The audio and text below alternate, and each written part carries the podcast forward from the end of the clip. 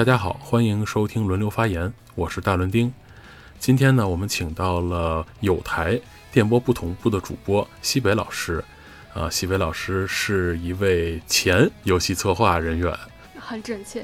今天呢，我想请西北老师来，呃，给我们介绍一下这个游戏的制作开发过程当中的一些有意思的事情。那么，我们首先让西北老师来给我们打个招呼，并且自我介绍一下吧。Hello，大家好，各位轮流发言的听众朋友，大家好，我是隔壁电波不同步的主播西北，然后非常高兴今天来串这个台呀。我之前是做了四年的游戏策划，然后我这个精确的来讲，我们就是说说职业，它是一个概概况的一个范围嘛，就像大老师概括的说是一个医生，详细的说可能是一个心内科医生，对吧？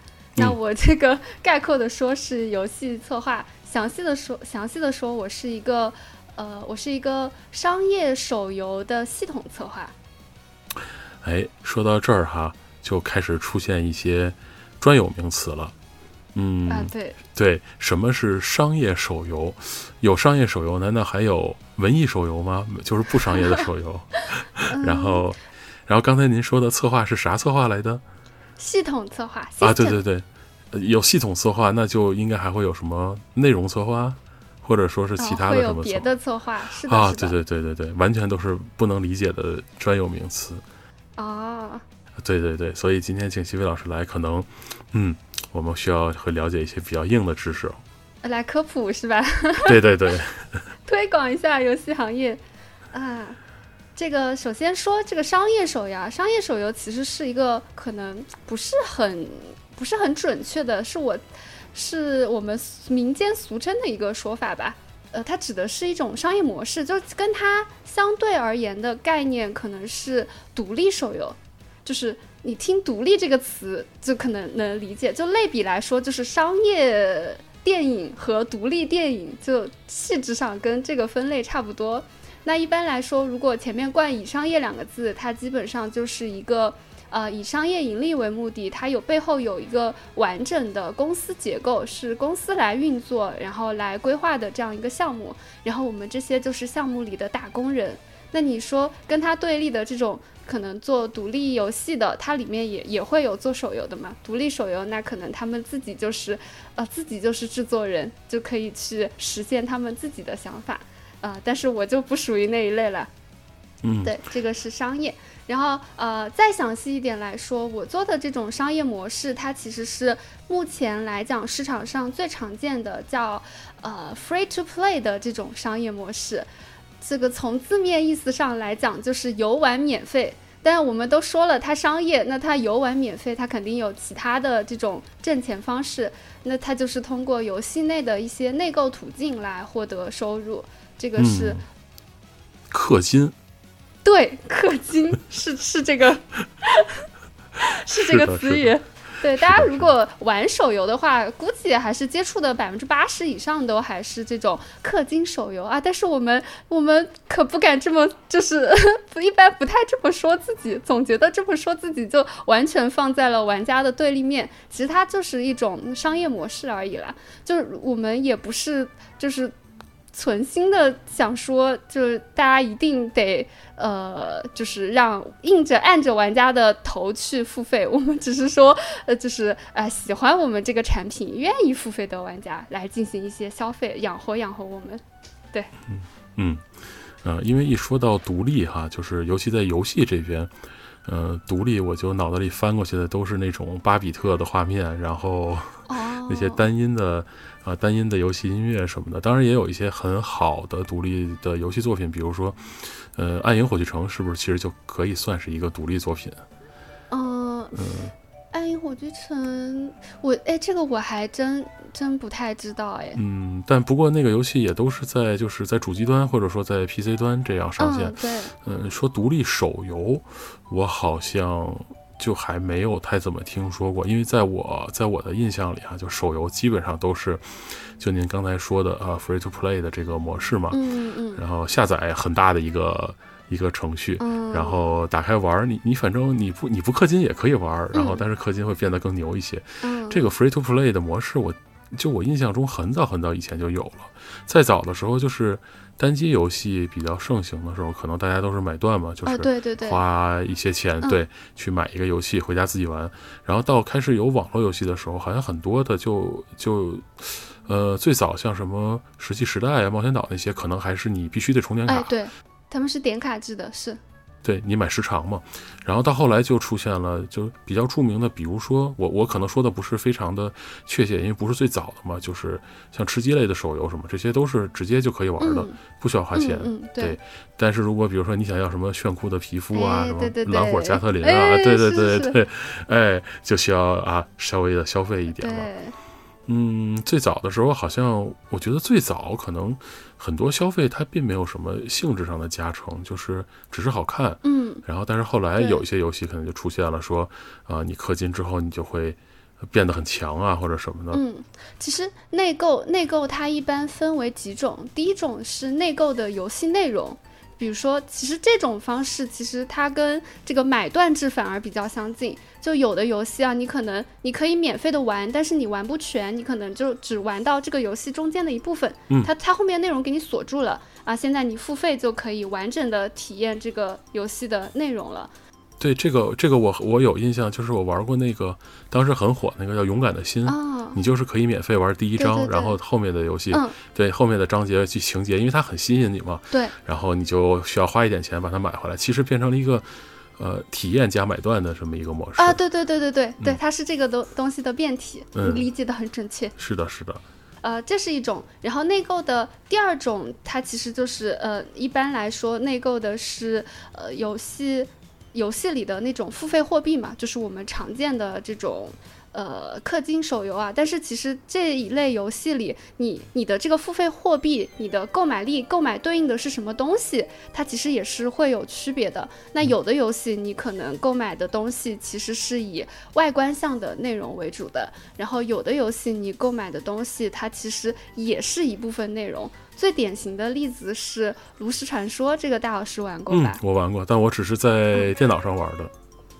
呃，呃，对，就我们就说游戏嘛，其实手游的它手游的这种游戏类型的划分，它就是沿袭着呃 PC 的那一套来的。嗯，对。然后你在炉石里面一个比较重要的这个付费货币的，它购买内容是它的卡包。嗯，这个卡包其实并不能让你变强，但是它可以让你体验更多的构筑。它其实是在扩充你的呃游戏体验的那个池子。嗯，其实你购买的变相购买的还是游戏内容。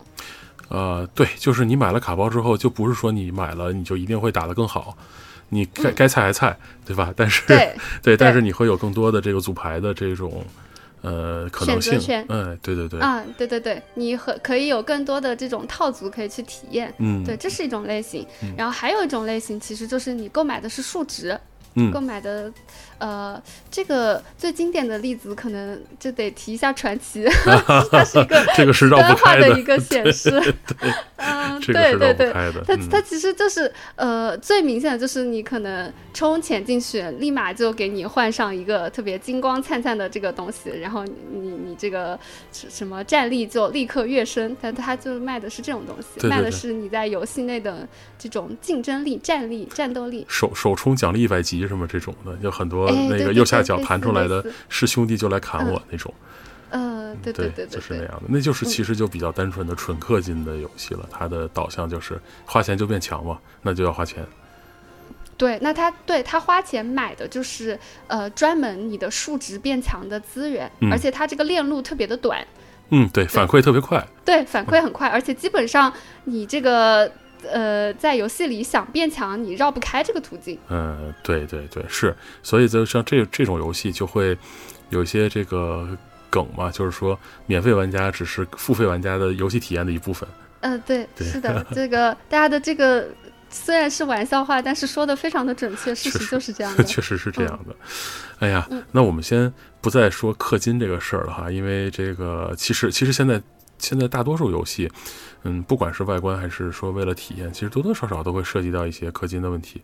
嗯，我已经很久很久很久没有见过说一个手机上的单机游戏非常单纯的说就没有这部分内容，好像很少。至少你也可以卖卖外观什么的嘛。嗯，就是我今天还听了听了集合的那个游戏，就说现在 COD 的那个世界里面，你你是 你一上战场，发现你左前方是一个什么二次元的妹子，然后右前方是 Groot，后面跟着马卡洛夫，然后非常战术的往前冲。这是打了 mod 吗？还是就真的是？这就是花钱买了的外观嘛。哦，这这真有这种外观。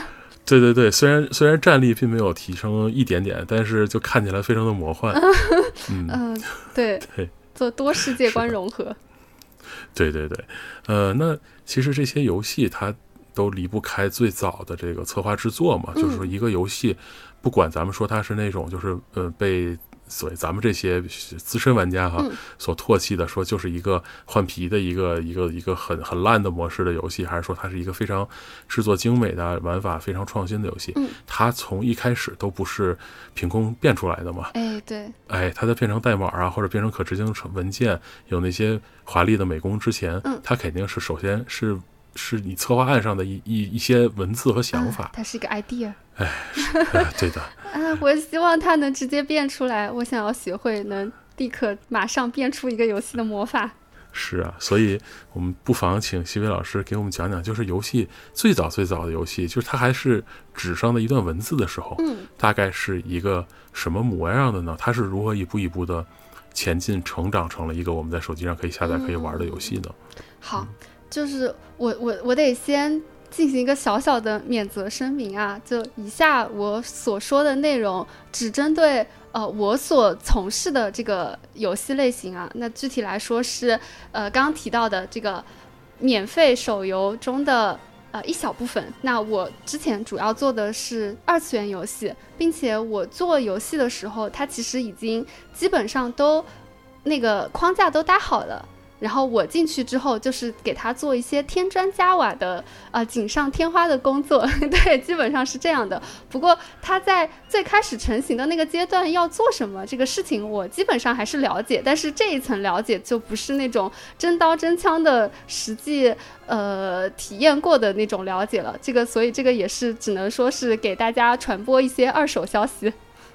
嗯，对，来自二次元游戏策划的二手消息。哎，对，非非常的二。哎，对。哎呀，这个不得不说那个梗啊，就是之前网上流行的说三兄弟出去打猎，嗯，老大打虎，老三杀熊，老二干什么？啊，老二干什么呢？老二次元。哦 哦。不好意思，哎呀，这个太冷了，对不起，太冷了，但还挺好笑的。太冷了，太冷。咱咱们咱们聊正事儿啊，就是游戏从策划案开始，它是它会是什么一个样子呢？就是说这个策划案会提说，呃，我们这个游戏它会是一个什么样的模式，或者说策划里有什么是这样子，对吧？对对对，嗯，呃，我觉得还是嗯这样子，我还是先简单的给跟大家。就是先聊一下我们整个的游戏制作流程，好呀，好呀。我们了解完这个，然后再跟大家去讲我们最开始的策划案是什么样子。OK，OK，好的。嗯，对。那游戏的制作流程呢？其实它根据开发阶段的不同，它整个的这个流程会有一些的差异。那呃，开发阶段其实我们主要分两个阶段，一个就是在这个游戏上线前，就你作为一个玩家，你能玩到它之前的那一个开发阶段，和它已经上线之后，因为上线之后，其实现在呃很多游戏就是比主要就是我做的这一类游戏嘛，它其实都是处在一个不断的。嗯，持续的开呃更新的这样的一个流程中，因为你可能过几天你就需要下载一个更新包啊，然后这个游戏里又出一点什么新活动，哎，给你上架一点呃新商品，哎，新皮肤，哎，这种东西，嗯，对，新玩法之类的也会有啊。那这两个阶段呢，呃，我们就先从上线前开始说起。那上线前它其实就是从从零到一的这个过程嘛。嗯，对，从一一片虚无之地，什么都没有，哎，怎么怎么硬传一个游戏出来？嗯，它首先肯定还是它它需要有一个阶段，这个阶段可能，呃，基本上产品类的这种互联网产品都会有的一个阶段，叫立项阶段。立项阶段其实这个游戏它就基本上要说明白它要做，呃，它期望做成一个什么样子，所以我们那个阶段会有一个。嗯，立项版本的策划案，它是一个呃比较方向性的一个一个内容。然后这个案子里就会提到，首先我们想要做一个什么题材的游戏，然后一个什么类型的游戏，然后这个类型的游戏。呃，它的核心体验是什么？以及最主要的一部分啊，就是它的参考对象是什么？就是因为你在呃 你在一张白纸的时候，你凭一个纸面的东西，你要去立项，你要拉资源来做 demo 嘛，那你肯定是要让这个负责审批的人。呃，他知道你你想做一个什么东西出来嘛？那这个阶段，你你其实就要结合一些我们现在现实世界里已经做出来的、已经存在的东西，去给别人做一个解释说明。哎，比如说我们这个游戏就是哎哪哪哪个游戏的美术风格，然后加上哪哪哪个游戏中的哎这一部分玩法，哎就是大家就可以理解成一个究极缝合的一个形式。但是这不代表我们 最后真的要做一个缝合游戏，只是为了让那个。读这个东西的领导，他稍微有一个可以联想的东西，他知道你在做一个什么，嗯而已啊。嗯，当然不否定有一些呃，确实有不少的这个项目，他们一开始就奔着缝合去的啊。那这种也会出现这种案子，那那这个他们就就很贴切了，就是他们一开始就想好了，我要缝谁，要要参考什么，要缝什么。哎，不过说真的，就大家不要觉得缝合游戏是一个。是一个很不好的事情，就是在我作为一个策划，我的观念里，我觉得换皮游戏是可耻的，但是我觉得缝合游戏是，嗯，就是它其实是我觉得在我的道德观里，它是可以允许的，而且想要把一个游戏缝好，就是缝过你缝过之后的这个东西，它真的能吸引到玩家，它其实是不容易的。就它不是那么简单的，我抄一个这 A，抄一个 B，然后把 A 加 B 加起来就得到了我的这个 C。它要对 A 和 B 都做一个非常大的一个修改，就这一部分中间也是有要花很多功夫的。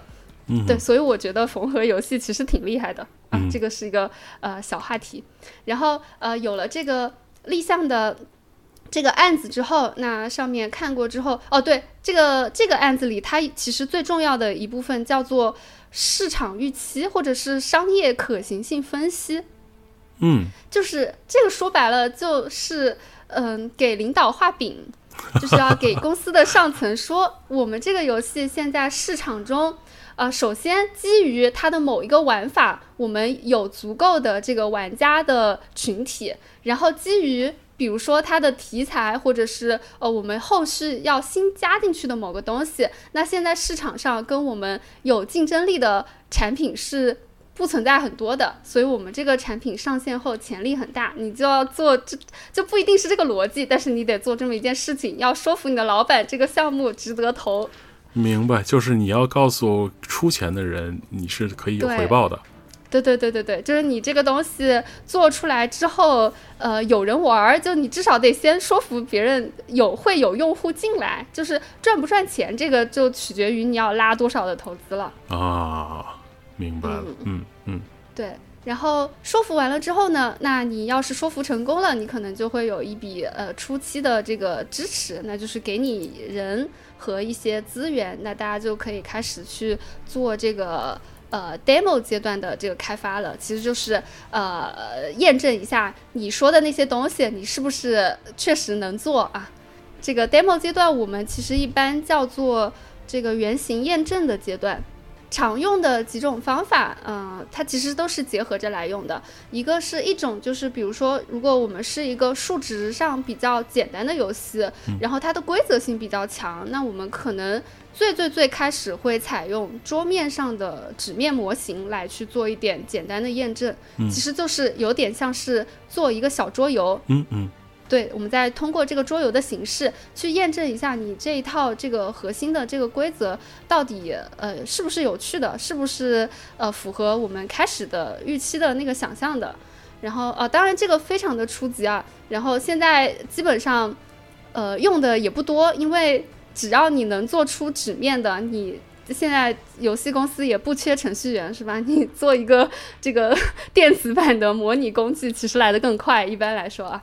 对，所以我们还会用到一些就是基础的这种呃脚本，就是一些去呃模拟规则的一些工具。基本上就是你把你的这个规则说明白，然后提给这个程序，然后他们帮你做一个这个小的这个工具啊。当然，有的策划比较厉害，他自己可以写一些简单的这个命令，他他就可以完成这一步。就这这种这种策划就比较怎么说呢？就比较好找工作。然后像我这种真的一点代码都不会的，就比较的困难。对，然后在这一步，其实主要就是呃验证我的这个。呃，基本的这个规则流程，它是不是合理的？就有没有什么？它主要其实主要不是说它好不好，而是看它坏不坏。就是它只要行得通，那我们就可以进行下一步。下一步一般来说，如果我们现在现在基本上三 D 游戏其实还是嗯稍微更多一点的嘛，因为这个技术力已经到了这个阶段了。那三 D 游戏它基本上会出一个白模版本。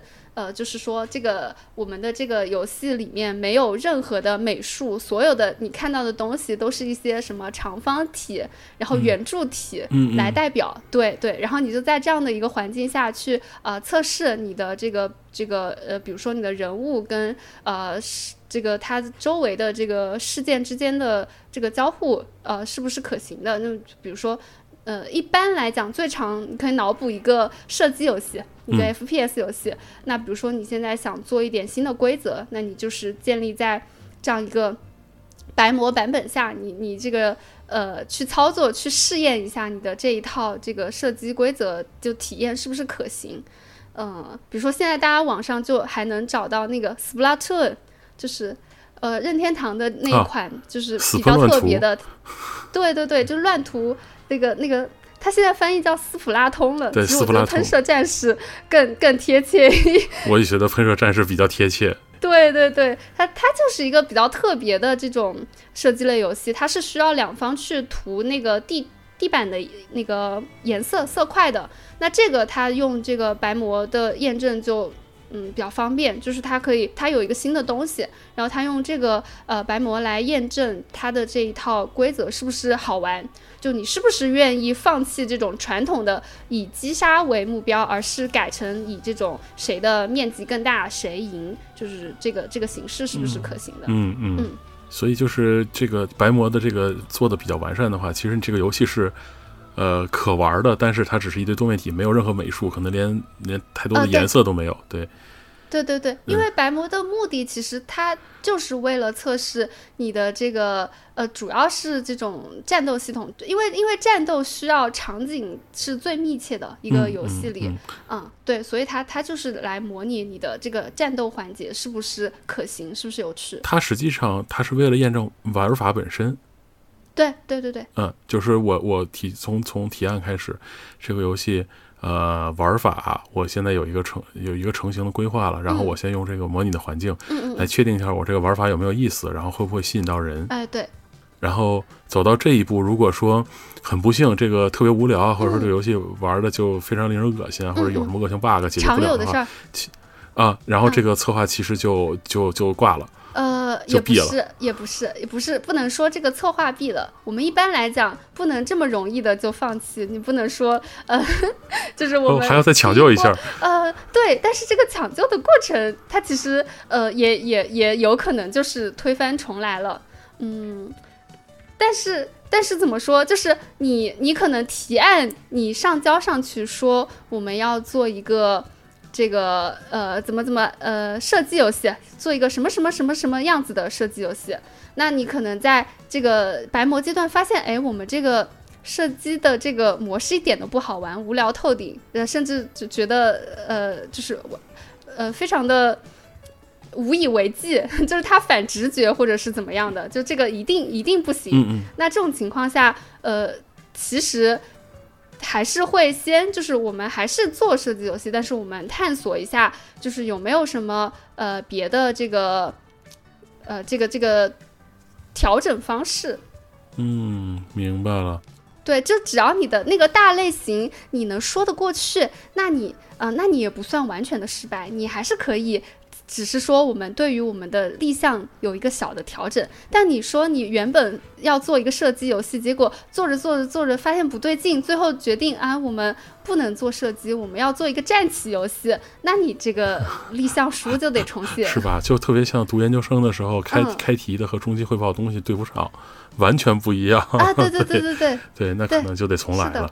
嗯呃，所以如果比如说玩法验证都没有问题了，然后呃觉得这个整个的逻辑啊、思路啊什么的都都都 OK 的话，下一步就是上美工了吗？就是给这些圆柱体啊、多边形啊什么的涂色上贴图了，还是说中间还有什么其他的步骤？呃，有其他的步骤。一般来说，如果呃，其实也看游戏类型啊，就是比如说啊，如果嗯，我们是一个非常小体量的一个一个游戏，它就是它玩的就是进来就打，打完就没了，然后呃，它也没有就是外面没有嵌套其他的这种养成系统呀，然后呃，或者是嵌套什么主线章节呀这种其他的这种乱七八糟的东西，那你原型现验证完之后，下一个阶段其实就是我们应该。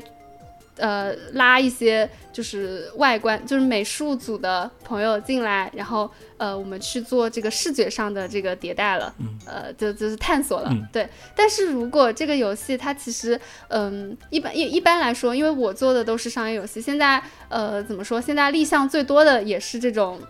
嗯，商业游戏嘛，商业游戏都它它都有它的商业模式。像这种，呃，我们所谓的氪金游戏，它有一背后有一整套它的这个经济体系的。因为这个东西它是已经手游发展了啊这么十几二十年吧，就是它已经就是被验证验证下来非常走得通的一条路径。一般大家也嗯不会想着说去呃就直接放弃掉它或者什么样子的。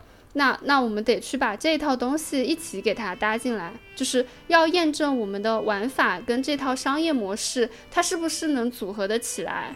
因为，嗯，因为怎么说呢，就是呃，手游它的特别是二次元游戏啊，它的这个玩法其实这还真不是它的重头戏。就，嗯，我虽然。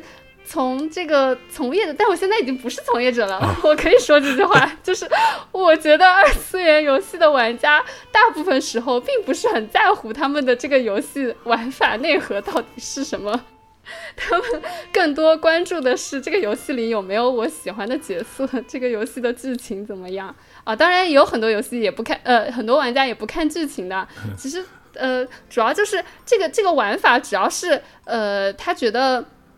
他能理解的，然后他呃玩玩得过去的，那那只要能撑过他一开始体验游戏的这一周就好了，因为到最后后面大家都其实都还是自动挂机看录像的嘛，嗯，就变成了上班，这个游戏就变成了嗯打卡上班游戏，对。是这样的。哎呀，就是我们这儿也要需要免责声明啊，我们对二次元群体没有任何的呃负面看法。对对对对对，我自己就是就是二游玩家，不然我不会去做这种类型的游戏。对对对，只是说这个我们客观的描述了这个群体的玩游戏的一个一个一个普比较普遍的现象吧。嗯嗯，对对对，是的。嗯，所以其实如果比如说这个游戏它外面还挂了，就是刚才你说的这种。呃，比较成熟的，或者说比较能拿来现成用的商业模式的话，它的玩法就还需要跟它这个，呃，就是你想你想应用的商业模式进行匹配。比如说，我应该在什么位置，然后呃，植入一些可能需要氪金啊，或者说可能需要解锁的东西什么的，还需要去配合这个。嗯，对，呃，不过一般来说是这样的，一般来说我们其实都是要去呃。去结合养成的，嗯，就是虽然养成说到底还是数值嘛，嗯嗯，但是怎么说呢？你不得不说，这个数值上的这种变强和反馈，它是人性里的一种对于正反馈的这个需求，就是它是不可抵挡的。嗯，确实确实。确实是这样，嗯，就是大家都喜欢，都喜欢感受到，呃，通过自己的努力，然后慢慢的变强的这种体验。嗯，对，我觉得也可能也是只有通过这种方式，这个游戏才能留住用户。要不然的话，像早期的那些纯剧情的，然后没有没有和其他人交互的那些游戏，买断制的，嗯，你玩过一遍之后，你有可能就不会再想玩二周目或者什么，你就不再玩了。这个对于单机游戏的时候可能还好，因为卖一份就是一份嘛。对于那些持续运营游戏的话，如果你过一遍剧情不想就扔在那儿的话，可能对他来讲不是什么好事儿。啊，对对，这是两种完全不同的这个商业模式了。嗯，就是虽然大家都是游戏，但是大家走的这个，嗯，这个这个产品路径，我也不知道怎么说，就就大家走的商业路径是不一样的。所以，呃，对，所以就是大家的这个研发重点也是不一样的。嗯，确实，就我其实是不是可以理解现在的这些啊，就所谓持续运营游戏，它其实就是一个订阅制的。东西，嗯，可以这么就是我我持续的，我持续的付钱上班，然后游戏的生产商会持续的给我提供新的内容。嗯，它其实我觉得就和我订阅了一个 app，然后它持续的给我更新和修补，嗯，那感觉模式上是差不多的。嗯，有点像是的。嗯嗯嗯嗯。哎呀，所以就是这些都匹配好了之后，然后美工的同学们也把这个例会啊、什么动作呀、人物啊都设计好了之后，呃，这个游戏就算成型了吧？呃，你可以说它成型了，就它已经可以跑得起来了，它已经可以玩玩起来了。那我们说它已经到了一个啊可以准备测试的一个阶段了。嗯，上线前测试的一个阶段。上线前测试，嗯，对，上线前测试其实会分好几个阶段，有小规模的，那一般比如说是呃内部人员，就是大家公司内部，然后去广泛的收集一下大家对这个嗯这个 demo 的这个意见和看法和它行不行，嗯，然后主要也是要要让领导去跑一跑，他们觉得这个这个样子是不是呃跟就是他们觉得觉得可以。面向一些呃玩家群体了，就是准备下一步的测试了。嗯，那如果这些都觉得呃没问题，可以了的话，就会正式的开始有一个内测的阶段。内测其实就是会有一定量的玩家进来，然后去这这个阶段其实对我们非常的重要。嗯，呃，因为怎么说呢？现在啊，现在因为这个游戏市场的。呃，原因就很多游戏内测阶段它的数据不好，然后后来它就等不到上线，它就悄悄的就没了。哦，对对，是会有这样的，就是宣传的很火热，说我们现在内测阶段了，然后，然后甚至还有时间表，说内测完了之后我们什么时候可能开放公测，然后就没声了，这个游戏就消消失掉了。嗯，对，嗯，其实这背后，哎呀，这背后的原因，呃，一个是我们作为就是。创作的一方，那呃，就算其实其实做游戏的每个人，基本上啊，现在的游戏行业的这个环境里，做游戏的每一个人，大家都是比较这种，呃，玩游戏玩的比较多的人了，就是都是呃老游戏玩家了，你就可以这么说。但是大家对于自己做出来的这个东西，你始终是会带着。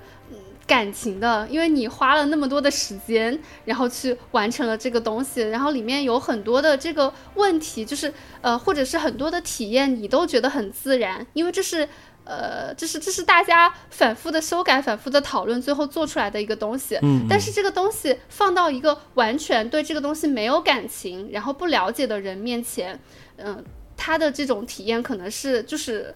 就是完全不一样的。那这种情况下，呃，如果一个内测阶段的数据特别不好的话，就其实主要是留存数据，因为内测阶段一般大家也是不会开放付费的。嗯。那如果一个游戏内测第一天，然后这招募了两千个人，两千个人都进来了，结果第二天的时候，呃，就比如说上只上线了几百个人 这样子，后面就没有人来玩了，那那就说明你这个游戏它。存在就是它前期存在非常大的问题，那它不是一个能够上线的状态。那好一点的情况下，像以前，嗯，可能游戏行业怎么讲，相对没有这么竞争这么激烈的情况下，那你一个项目你可能还有后续的时间，我去再改、再迭代、再去调，然后再上一版测试。但现在确实，呃，怎么说呢？就可能各种。就像每个公司，它都有一些项目是它可以放弃的，然后每一类型的游戏也都是这个市场，其实，嗯，也都都挺饱和的。那那你这个东西，如果再给你时间去调、去改、再投入资源，可能反而对于公司来说是一个不划算的决策。那它可能悄无声息的就没了。嗯嗯，确实。确实，而且项目都是不是不是同一时间只开发一个，它还有并行的。对，对，所以 如果这个完了，可以马上顶上另外一个。是的呢。嗯。呃，内测的时候，那些玩家进来，然后其实我比较好奇的就是，你们是怎样挑选这些玩家的呢？因为像有一些比较火的游戏，呃，就可以说名字，就是像那个最近突然又呃搁了三年才上的那个《Party Animals》猛兽派对嘛，他当时内测的时候，就是内测时候好像人就非常非常多。然后大家好像都很喜欢这个游戏，嗯，但是就是内测内测这个小范围测试，你们是怎么圈定说我们应该向谁发放这个内测的资格呢？我不知道，因为策划。策划这个是运营的事儿，管不了这个事儿，我不知道是不是运营的事儿。哎，但是按我的理解啊，运营一般也是这个游戏上线之后，它才需要就是特别强的运营的介入。然后初期判断这个呃谁可以进来，有可能是如果你公司比较全，这个架构比较全的话，那它可能是呃有负责这种发行的部门啊，就是对外的这个部门，然后由他们去。呃，对，去负责这个招募玩家，嗯，我猜的，嗯嗯，但是呃，按我的了解啊，呃，就是我虽然没有真的给我的游戏招募过玩家，但是我呃参与过一些 别的游戏，我没有，但我我很少能获取到内测资格啊，除非他放开的特别多。然后我观察到啊，这个呃，像这种嗯，比如说手游，它限定了。呃，几千个这个测试名额，它都会呃一部分是这个游戏，因为嗯很多游戏公司它其实呃这么讲就分情况，如果你的公司它之前已经有了上线的呃产品，那对于它之前的这一批玩家，呃。特别是恰好你们这个公司游戏的调性还比较一致，那你已经上线的这个产品的这个游戏受众，你判断跟接下来的这个产品比较重合的话，那会在你们的核心玩家群体里会开放一部分名额的啊，甚至说是呃，因为现在。我们是做的这种商业手游的模式嘛？那其实呃一些像这种 特别核心啊付费特别大的玩家，其实公司是呃知道的，就是甚至他会有专门的这种小的群之类的去运营这种玩家之间的关系嘛。那这部分玩家肯定是呃会有名额单独留给他们的。嗯，就是相当于那种邀请式的内测了，这就相当于是。哎，对对对对对对，这就是这就是精准精准邀请式的内测，因为他可以知道我这一部分玩家就是我以后市场上瞄想要瞄准、想要吸纳进来的就是核心玩家啊。那我现在已经已经知道这批玩家他会成为这个类型的核心玩家，那我看他们的体验其实是最有效的数据。嗯，确实是这样子的。然后还有一部分是会在这种社群网站，呃，比如说官网或者官方微博这种去招募这个呃招募玩家这一部分，其实就是对呃整体它是一个对你的这个公司或者是对你的这些官方媒体，它至少是比较关注的人嘛。那他对你的公司比较关注，然后他被这个吸引过来，他其实也是挺好的潜在用户。嗯。呃，内测内测一般就是测，它可能还会跟它真正的公测呀，或者说是真正上线会相隔一段时间吗？对对对，是的，因为你收集了内测的数据，后面要要去分析的，嗯。那么内测的档一般就不留了吧？因为我很少听到谁说什么不删档内测这种东西。嗯，也会有留的，但是留的意义确实就是。不大，因为你公测的时候很多东西都改了，你这个不知道拿他们的档怎么办？对对对，是这样的。然后到公测一般看到的就都是说什么叉叉叉游戏对火热上线不删档公测哪哪天到哪天嘛，就是公测就相当于是上线之前，呃，就是所有人都可以进来玩了。对。公测都是公开测试了，只要你这个它它如果限量的话，它其实一般也不是在你的账号上限，它一般是限下载量，那就是你下载量到一个一定的程度之后，它可能会关关闭下载入口之类的这种。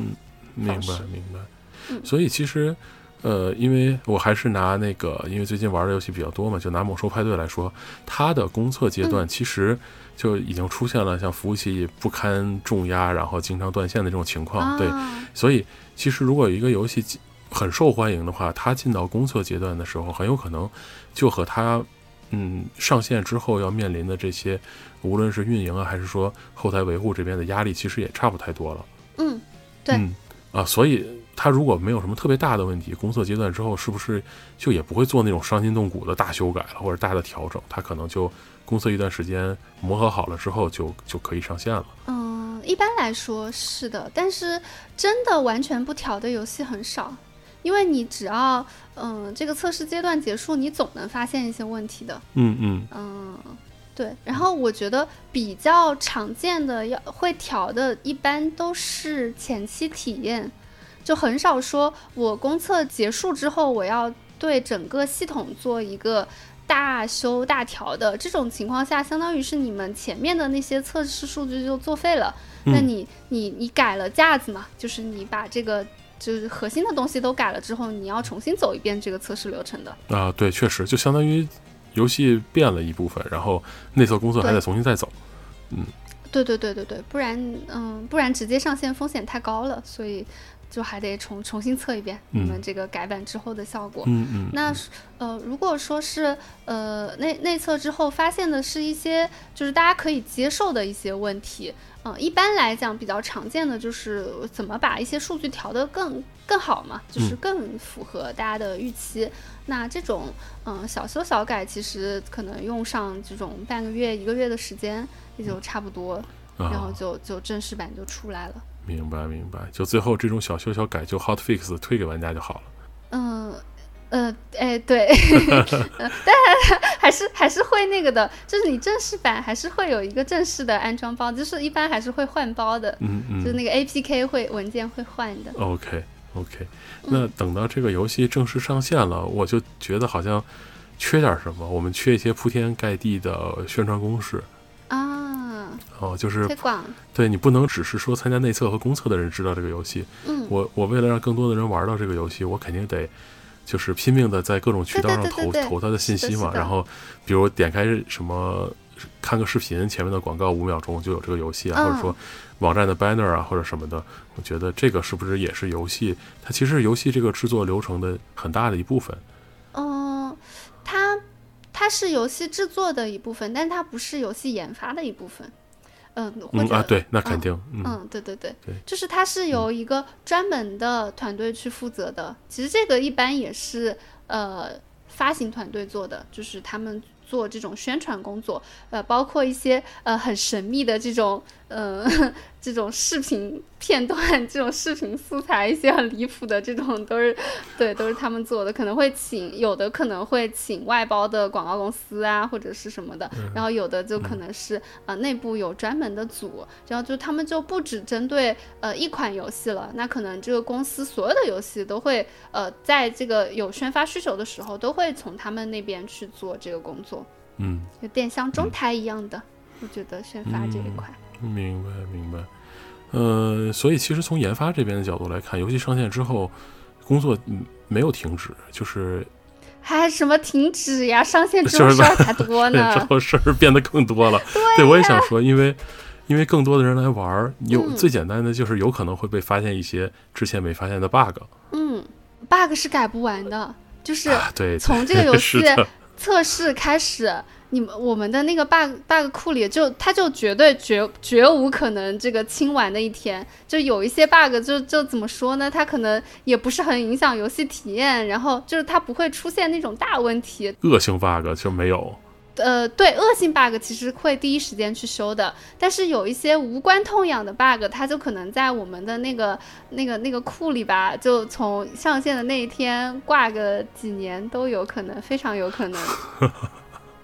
就已经没这些这些无关痛痒的 bug 就没有什么精力去搞了，都先去修那些影响体验的。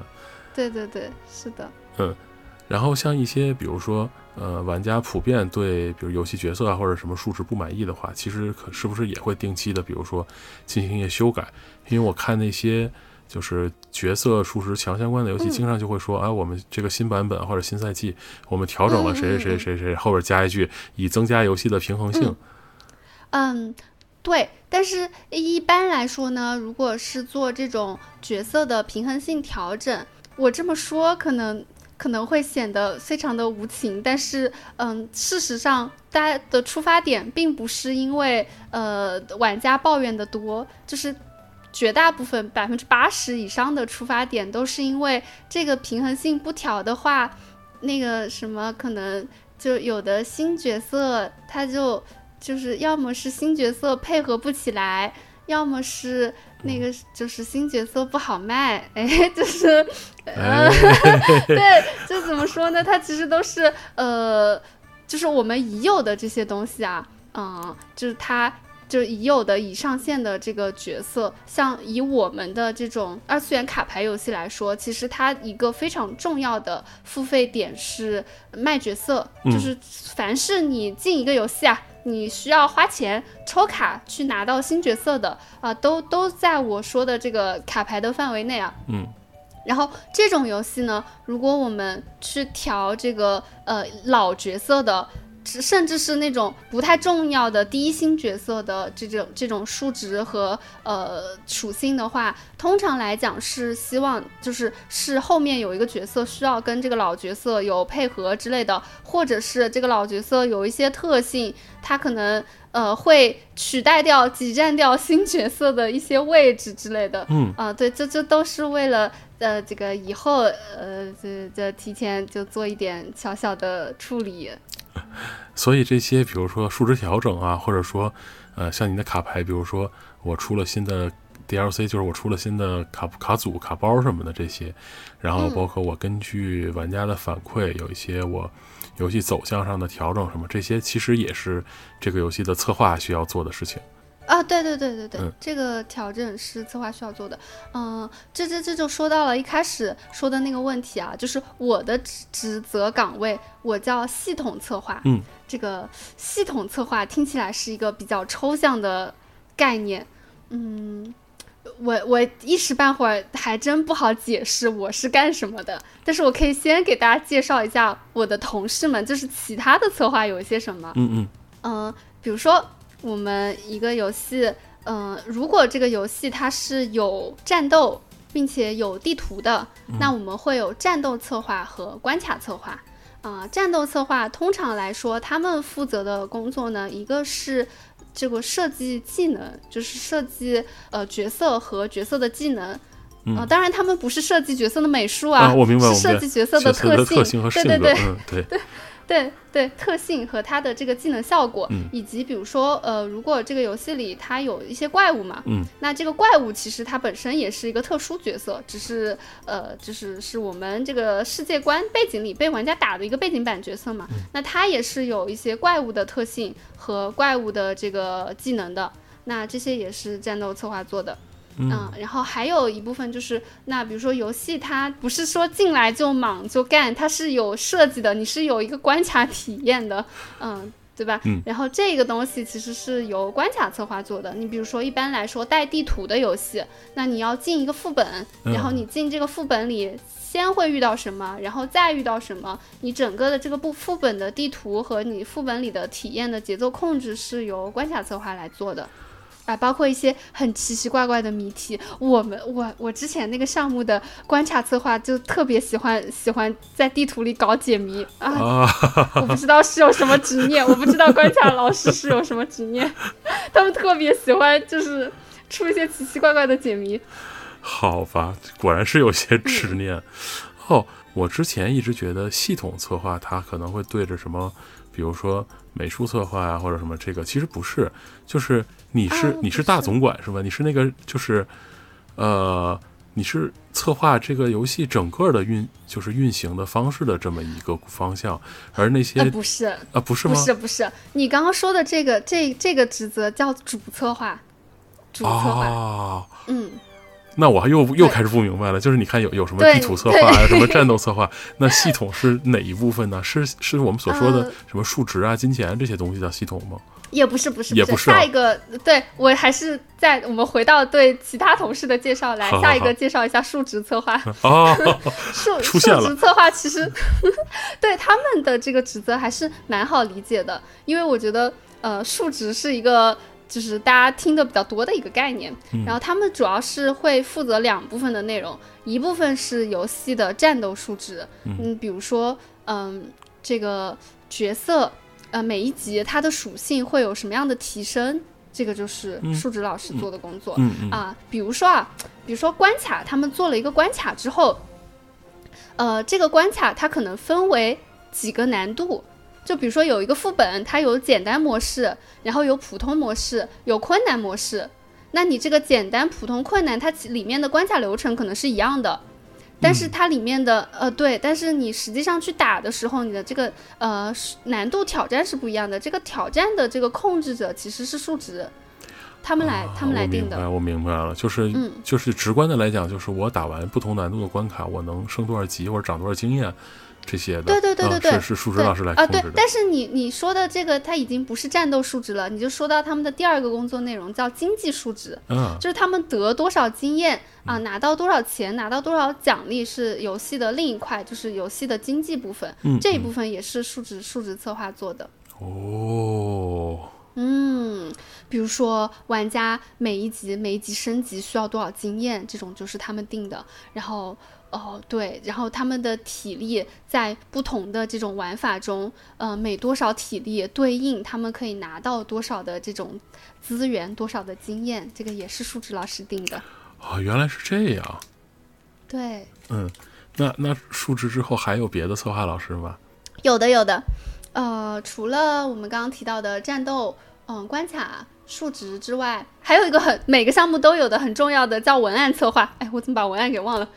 不应该。啊，这个这个文案，这个文案策划不会就是我理解的游戏里边什么对白啊，什么这些东西啊？对对对对对，就是你理解的、这个、哦，写故事的人，的文案老师，对，写故事的人，呃他们也是策划。他难道不是编剧吗？就是嗯，我们的这种项目体量里面一般不叫编剧，哦对他们一般还是属于策划的岗位。哦，就是角色说什么话，然后怎么互动这些的文字都是他写。嗯嗯嗯、对、哦，这个很厉害。工作内容一个是要定这个呃这个世界观，就这个整个游戏的主题和世界观，嗯呃是需要主文案去去定的，嗯，去。对，所所以每一个文案老师都是世界观的制定者，都定世界观了，嗯果然还是编剧。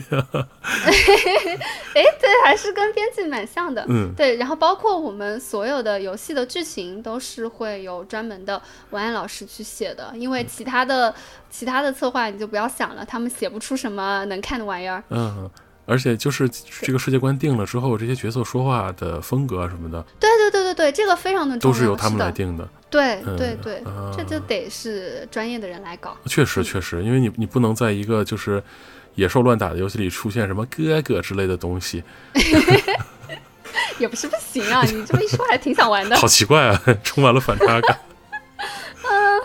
嗯所以他们还有一个呃比较重要的环节，就是特别是对于我们这种呃二次元游戏来说，呃非常重要的一个叫人设。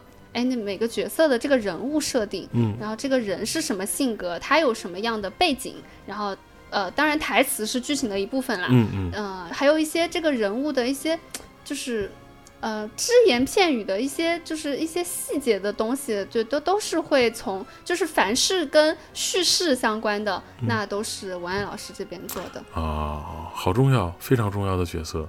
对对对，非常重要，所以是每每个游戏项目都会有的嗯嗯策划工种。嗯嗯啊，他们还有一小块工作是呃写包装，啊，就比如说那个呃，比如说每个道具的名字，嗯这个大部分也是由文案老师做的。嗯，确实这个也得和他的主世界观相符。啊，对对对对对，是的，是的，对，为为了一致性吧。嗯嗯嗯，是的，是的。然后接下来就是一个呃，可能有的项目有，有的项目没有的一个类型，叫运营策划。嗯，然后运营策划呢，其实一般来讲会嗯做一些呃商业性的活动，嗯，好像这样说比较比较抽象。联联名呃，不是，不是联名，还是游戏内的运营策划，不是运营，联名是呃运营团队和这个商务团队啊，做的事情。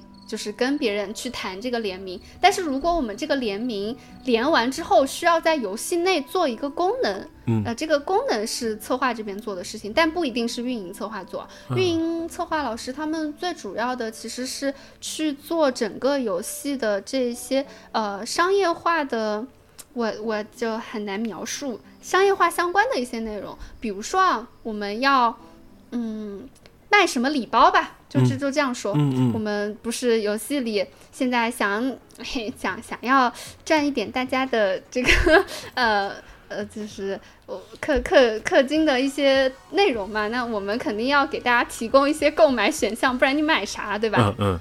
对，那我们就会有商店，然后这个商店里，那其实也是琳琅满目啊。呃，你作为呃类似，比如说大家可以想象一个说个知名一点的游戏，呃呃，《明日方舟》这个够有名吧？啊，这个够有名了。嗯，对。那比如说大家玩《明日方舟》，然后打开你的商店界面，你就会发现，呃，这个商店里，嗯，要卖皮肤，然后这个皮肤可能还分档。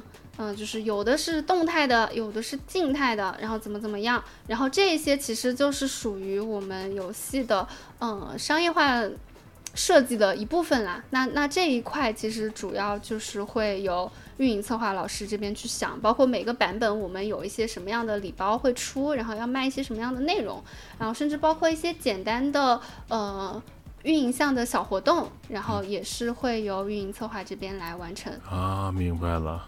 对，应该没有漏掉我的什么同事吧？让我想没有，然后所以还说回到您自己这个系统策划。啊，对对对对对，对。然后系统策划是做什么的？系统策划是给大家搭桥的。呃，举个简单的例子来说，就是大家在游戏里面，呃，凡是能看到界面的地方，那都是我们做的。呃，比如说，就就我们做的是，好抽象，我们做的是系统本身。啊，比如说。现在大家要查看一个角色，对吧？嗯。啊，你点开这个角色，你会进入到这个角色的一个面板里，然后这个面板里可能有呃第一页就是有一些角色的例会和角色的这个信息介绍，然后你可以切页，然后切页里面你可以去详细的查看这个角色的技能。然后你可以在这个页面里对角色进行养成，你可以花你的资源去升级角色，嗯，然后你可以送给角色礼物，去提升他们的好感度。哦，啊，这个对这一整套呢，我们叫角色系统，嗯，就是角色系统其实做的就是你能够跟这个角色交互的所有内容，就是你在你的呃这个队伍呃。这个仓库，我们一般说仓库啊。你在你的仓库里拿出这个角色之后，你能跟他互动的所有内容都是角色系统的一部分。那我们就是来搭这个角色系统的人。哦，你这么说我就有一点明白了，就是你们设计了这个界面的逻辑。呃，对对对对，是这样的。是的。啊，比如说啊，对，比如说我们现在呃进入一个游戏。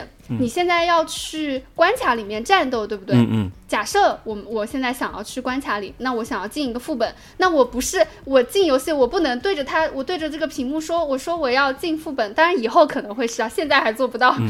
他就把你带进去了，你得自己选择，就是你从主界面，你要找到这个呃进副本的这个入口，对吧？嗯嗯。然后你你进去之后，哎，对你可能还要去呃选择，你要去组呃。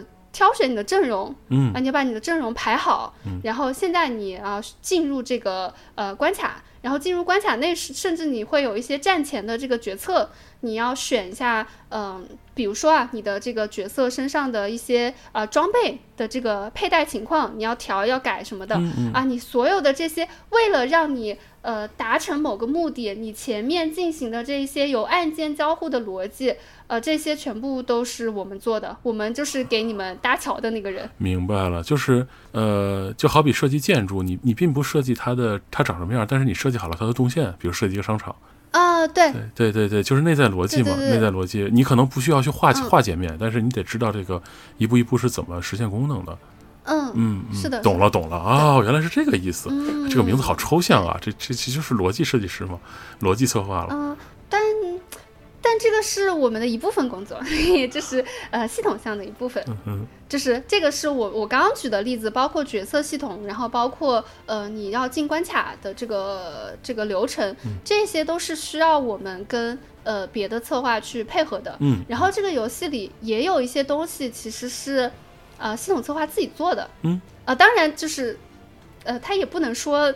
完全不要别人的配合啊，就是基本上我们所有的东西都会跟数值配合的，也会跟文案配合的。明白明白。那比如说我们这个游戏里要呃，要做养成，哎，我怎么又回到养成了？我能不能找个别的东西？啊？比如说我们要做任务系统，OK OK，哎，嗯，我们要做个任务系统，任务系统它其实不涉及其他任何的，就是呃战斗或者关卡的专业知识，它其实只你只需要想好我们这个任务系统的目的是什么，然后我们需要这个界面上有什么功能，然后这个这个这个系统的逻辑它就它就它就已经有了。那整个任务系统就可以完全由系统策划这边来做方案，就我的这个呃任务系统从哪儿进，然后进去之后长什么样，有些什么功能啊？长什么样是指的大概布局是什么样？我们不做美术。明白明白。嗯对。然后有些什么功能？然后你在这个任务系统内做一些操作，它之后的这个呃界面的这个。交互逻辑是怎么样的，以及它的这个呃反馈逻辑是什么样的？比如说像任务系统，那就是纯我们做的。那比如说还有一些，就是比如说一些新玩法，它有可能是由系统牵头的。像新玩法这种东西，因为它比较综合嘛，嗯，它呃它就是看你们这个组里谁比较有想法，那有想法的人牵头，然后其他的人就配合他去把这个做完。那一般来讲，就是战斗系统和关卡。呃，做的比较多，然后这就这这三个工种会有的时候会经常在那儿开脑洞，说，哎，我们游戏要不做个什么吧？比如说，呃，可能会有关卡说，我们来做个塔防吧，然后我们下一个活动版本里就塞一点塔防的内容进去，嗯，就会有这种情况。然后比如说一个系统说，哎，我觉得我们可以来做个自走棋，然后我们就，呃，拉一帮人来看看我们游戏是不是能做一个自走棋玩法出来，就大概是这个意思。哦，是这样子。哎，我突然觉得，那西北老师，你如果去做像什么文明啊，或者说是像像戴森球这种，就是非常非常有很复杂的这种动线的游戏，会不会就是你的专长，就是来设计这种东西？呃，也也不能算吧，我只能说，呃，就是如果在如果我身处一个这样的项目之中，嗯，对，就是呃，我会能够做一些。呃，这种类似的逻辑方面的工作，就是设计方面的一些工作，嗯，规划上的一些，嗯，啊，但是你要说我是不是擅长呢，那就不好说了。那其实这个游戏从从策划到就是到真正上线，然后到我们这些普通玩家能够玩到，嗯，不管是说我我我这个，嗯，游戏好不好玩啊，或者说是不是在我的这个 point 上，就是我是不是喜欢它，嗯，你最终的目的，尤其是。呃，您说了，就是商业游戏嘛，最终目的商业游戏是要挣钱的，对吧？我不能做出一个产品来不挣钱，发福利，这个肯定是不行的。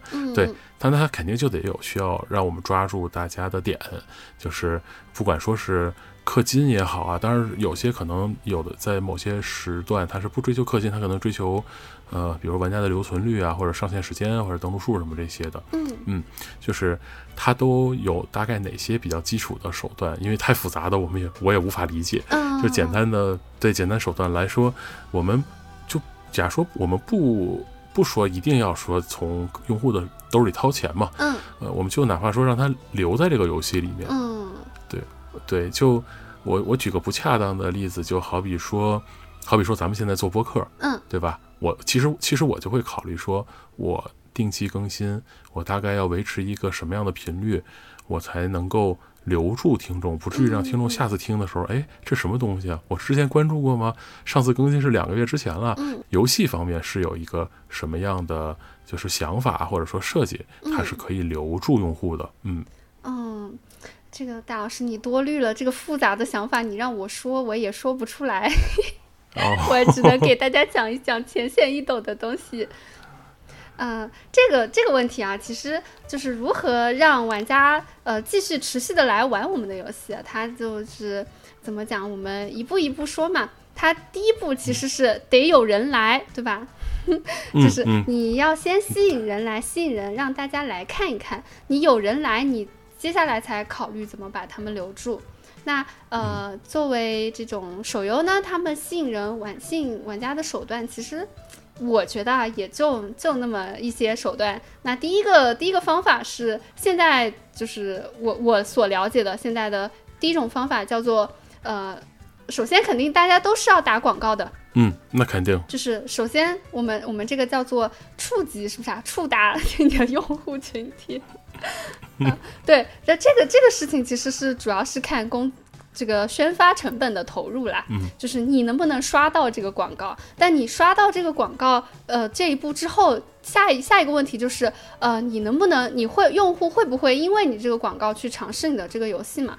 转化率，对，转化率，你说的很对，很专业，就是让让这个看到的人，呃，他是你的目标用户，就你投的这个有一定的精准性，嗯，这这个肯定是。要要考虑的，但是这个，呃，这个怎么说呢？这个这个是宣发渠道他们去做的一些工作。然后第二是你，呃，如果这个游戏这个广告已经推到一个玩家的面前了，它恰好确实也是它。是是这个游戏的目标受众，那怎么样让这个玩家有兴趣去玩你这个游戏呢？啊，我们一个一个方法叫让你感觉这个游戏在在我的舒适圈之内啊，但是感觉又有一点新鲜感，这种情况是比较比较容易让人想要去想要去玩的。嗯，就是对，因为如果一个有一个游戏，它比如说啊，一个不喜欢怎么讲，不喜欢科幻题材的人。然后他收到了一个非常科幻风格的这个广告，那他他可能就被这个题材拒之门外了嘛？这个就属于有一个点不在他的舒适区内。嗯，明白明白。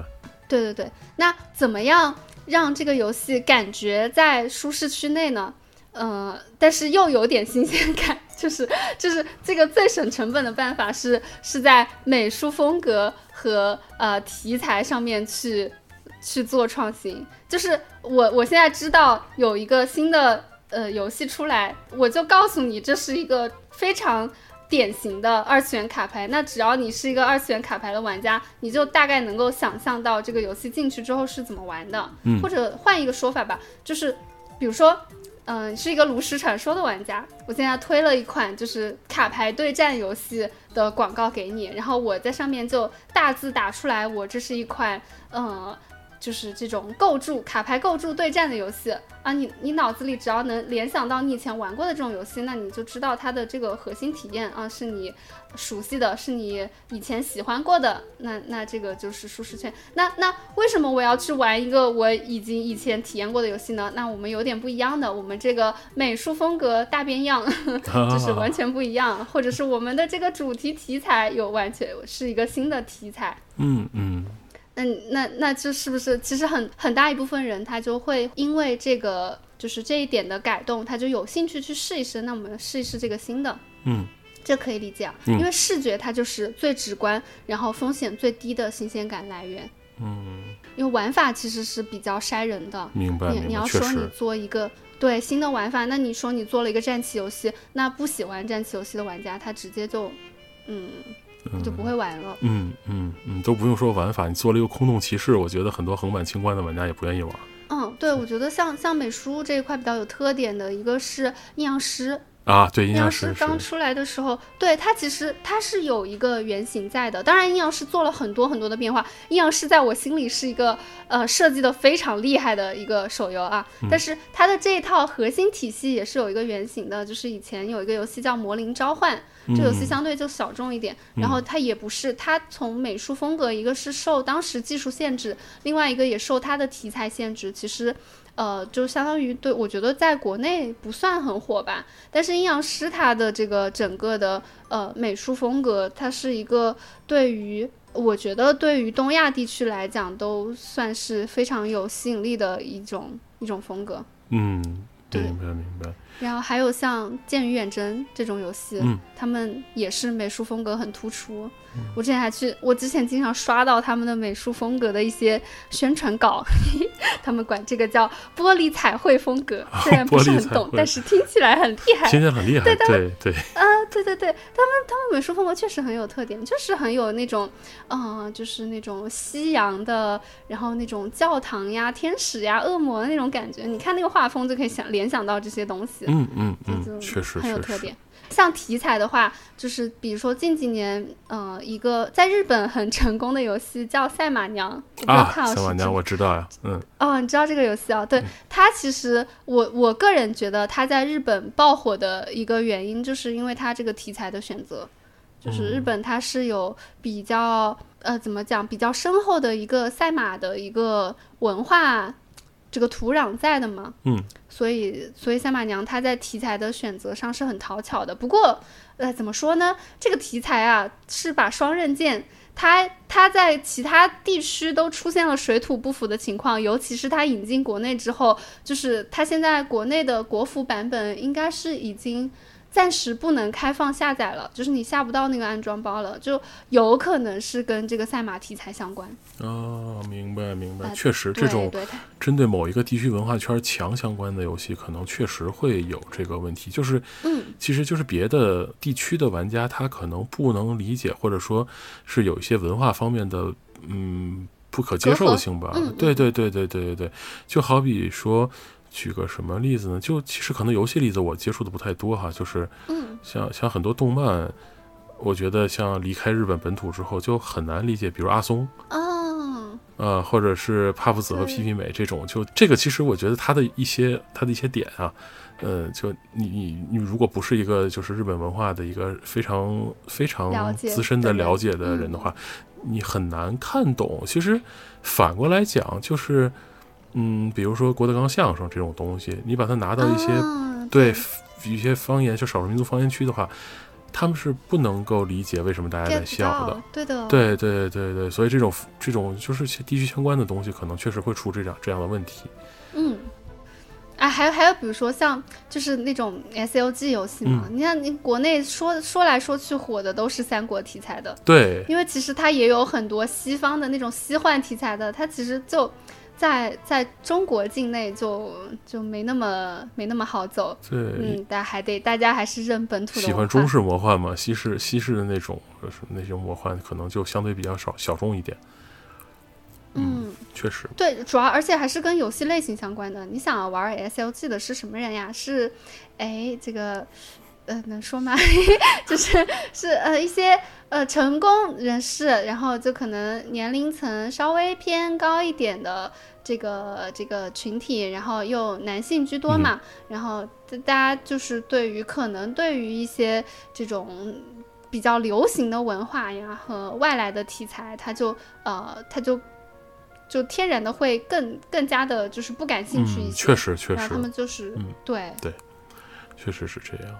嗯，好，所以对，说到这儿，就是我们已经成功的把玩家给吸过来了。哎，等一下，没说完呢。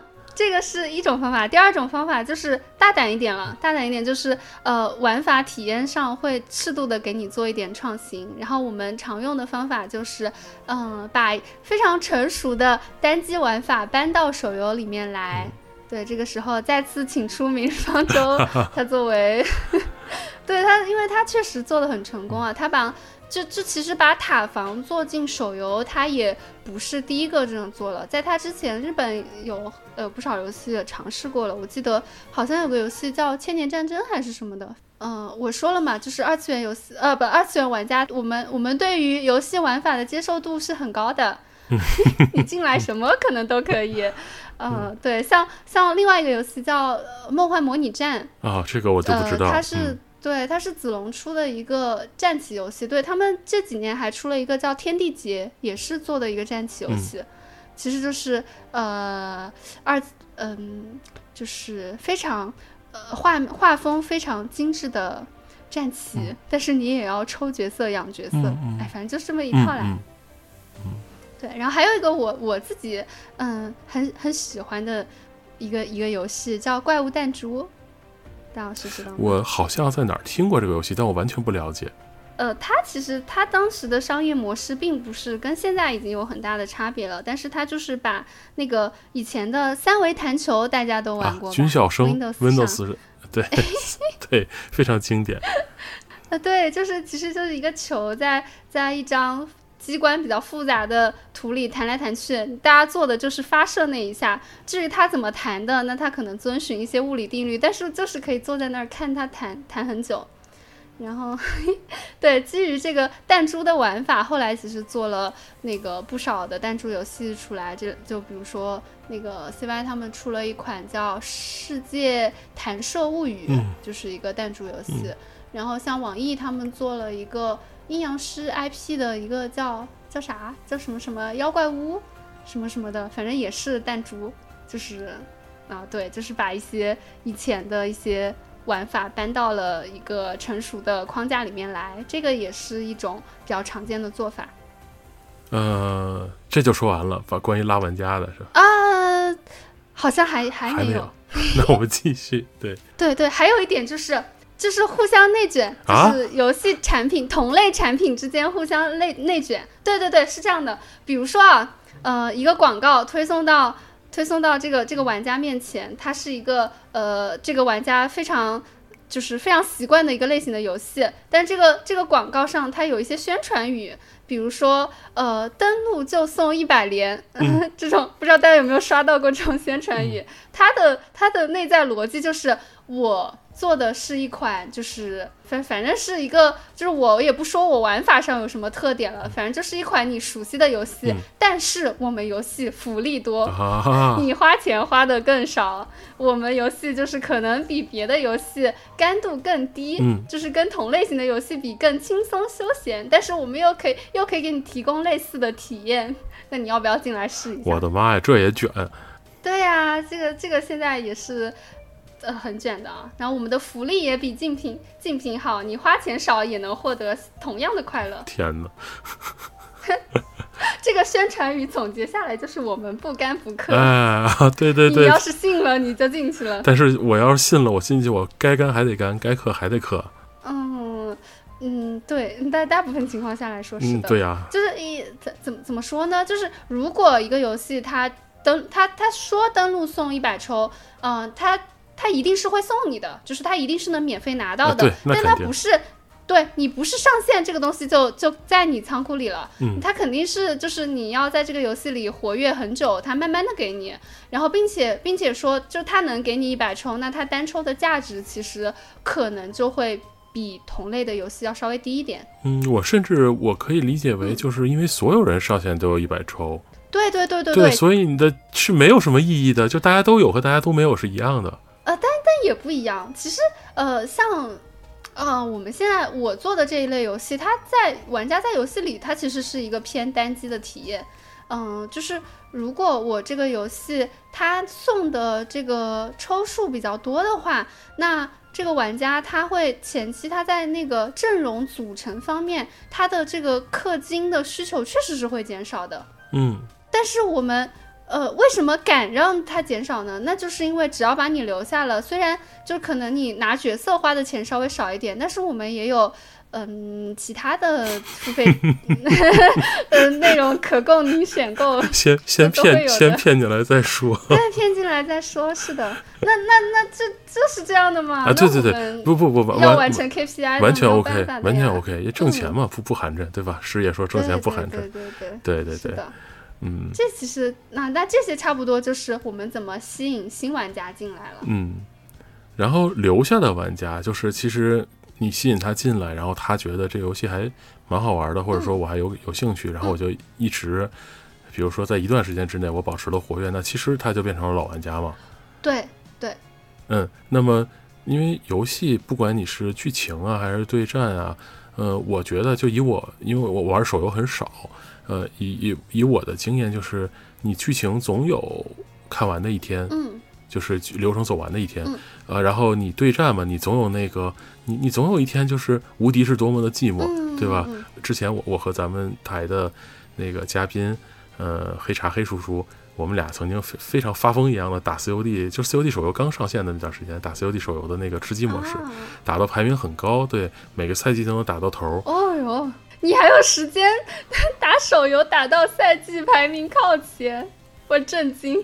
那个时候就会说，嗯，就觉得，呃，怎么说呢？就是无敌是多么的寂寞。嗯。那么，当你到了这一点的时候，其实我觉得有的人可能就会心生退意了，比如觉得这个游戏再玩下去，对，没有意思了嘛。嗯。那么，怎么留住这些人呢？啊。就是对，让他比如说，其实其实我我能够理解的，或者我遇到过的，就是每天什么上线打卡呀，然后新的赛季你的积分就是那个排名清零了嘛，然后等级清了。啊，那行不是你你来解释一下，还有什么其他的？就是新赛季清零了，重新再打什么这些，这些可能是会让你留下。但是像嗯，但是慢慢它就会变成一个，就是我我一开始说的那种花钱上班的那个感觉，就是我每天去打卡，这个游戏变成了一个变成了一个工作。然后包括我赛季之后，我的积分清零，我再打一遍，因为相对来讲，因为就是它虽然把我的积分等级清零了，但是我的经验是一直存在的嘛，所以我在一开始打的就会就就像坐牢一样，会打得非常痛苦。嗯，那么很有可能我在这个阶段我就想说，啊。我就不玩了，弃了。你看现在 COD 手游我就不玩了嘛，弃了。那么对于这种情况下，你们游戏策划有没有办法说想些什么奇怪的招数把这些人留下来？那就是没有办法也得想呀，嗯，想也要想呀。这这这都是对啊，玩家真的就是玩家是我们的用户呀，用户是我们的上帝呀。嗯，对呀，没有用户我们就没饭吃。是，确实。还是要想一想的。对对对，是真的。嗯，这个这个问题它其实分为两个方面，就是呃，第一个层级叫叫留存，就是戴老师你刚刚也有提到，你说他每天会有签到嘛，那这个签到其实它主要的目的是为了先让你上线看一看，嗯。对，让你为了让你保持说，我每天能进一下这个游戏，其实能做到这一点，我觉得已经成功了一半了。嗯嗯，就是能让你还愿意点进这个游戏来，甭管你在里面，呃，是上线了签个到就就下了，还是你继续留在里面呃玩耍，那那就是能做到留存已经很不容易了。那留存的下一步是活跃嘛，就是让你真真实实的在游戏内，就是你每天上线之后还进行一些行为，进行一些活动。嗯，那我们就分开说。那那一个一个游戏为怎么怎么样怎么样让玩家留存呢？嗯，通常来讲，最直观的办法就是做签到奖励。因为 为什么大家其实去玩新游戏的话，就会发现每个游戏的七日签到都会给的特别好。嗯，对对，连续签七天嘛。对对对，就是你作为一个新玩家进来，他的七日签到都会给你一些很。很珍惜或者很诱人的东西啊，这个原因就是因为七流对于我们来讲是一个非常重要的数据，就是七流就是这个一个玩家他从呃激活的那一天，就是从他进游戏的这一天开始算，到他第七天仍然有上线的这个行为。这个就是七流，那这个这个数据呃越好，那就说明你的这个游戏它的留存做得越好，嗯。嗯，就是越有可能把新玩家给留下来，嗯。嗯。嗯，签到奖励因为它门槛很低嘛，那我只要点一下就好了，来了。点一下就好了，并且你你会发现，一般来讲第七天的那个奖励会特别的好，然后它会在前面，你前面从第一天开始，那个第七天的奖励就在闪闪发光，再给你植入一个印象。对对对，对对对，就是想让你第记得第七天的时候来一来。然后一般来讲，七天的这个时间也足够你前期就是摸清楚这个游戏是一个呃什么样子类型的游戏了。嗯，你如果。嗯，能够坚持签满七天的话，就说明你对这个游戏其实不不排斥的。就你对不说很喜欢吧？那对，因为你排斥的游戏，你基本上你第一天玩了一下，你第二天就不再进来了。不管我后面给你什么，你就呃也都不会进来了。确实，确实。啊，那除了这个呃以外呢，我们还会有这种所谓的呃有点像订阅制的一个奖励，就是呃大家有没有发现很多游戏里？它的月卡是最划算的一种购买项目，而且这个月卡你买了之后，你得每天上线，你才能拿到这个月卡送给你的这个东西。嗯，对对，是的，是的，就你买了之后每天领，如果你不领，它就相当于白花钱嘛。嗯，是的，是的，呃，所以这个就是呃，所以月卡它其实承担了一部分。我我们说承担了一部分留存的作用，所以会把这个性价比做得特别特别的高。嗯嗯，对，这也是一种手段。然后像这种其实就是一个简单纯粹的奖励刺激。嗯，正反馈。对对对对对，让让你进来就感觉自己今天啊至少没亏，不说赚到了，至少今天没亏。是的，是的。嗯嗯，对对对。然后还有一个比较重要的呃留留存的这个思路是做社交。就是因为，嗯，特别是在社交性强的游戏里，那玩家与玩家之间的这种社交关系，很有可能是他愿意第二天再进来这个游戏的理由，或者是他在一段时间内持续上线的理由。嗯，比如说啊，像以前这种这种最经典的是那种 M M O R P G，就是啊大人多形在线角色扮演游戏，大家可以脑补一下魔兽世界啊啊梦幻西游啊这种类型的游戏，然后他会做他会做社交做的很细，比如说第一种社交叫点对点的社交，玩家跟玩家之间的社交，你会发现这种类型的游戏里，他特别喜欢搞师徒系统给你。嗯，对，是的。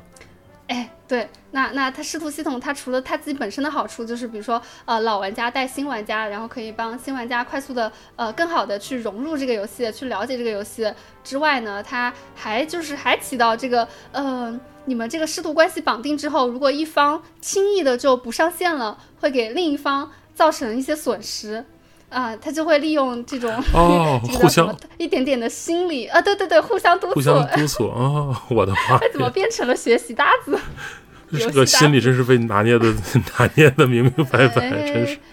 对对对对对，就是所以所以这样子，因为点对点的社交，它其实是一个比较，其实还比较强的一个社交，呃，绑定关系。还比如说，他们也也挺喜欢做这种结婚系统的哦。当然，我们对，就是刚才你跟我说社交留存的时候，我第一反应是什么劲舞团之类里面有结婚这种东西啊？对对对对对对对，是的，是的，是的。哎，他们其实就是呃，这种像劲舞团，他们就有一点就是把这个游戏当成一个你的交友社交平台了，对吧？对。你要是建立了一个点对点的这个呃非常非常深的一个社交关系，那嗯，你你就是很想每天上线去跟你的朋友聊聊天，那你就会上这个游戏。我们。说到劲舞团会不会暴露年龄？啊，会有一点，但是没关系。我突然反应过来，这个游戏真的是好古老啊！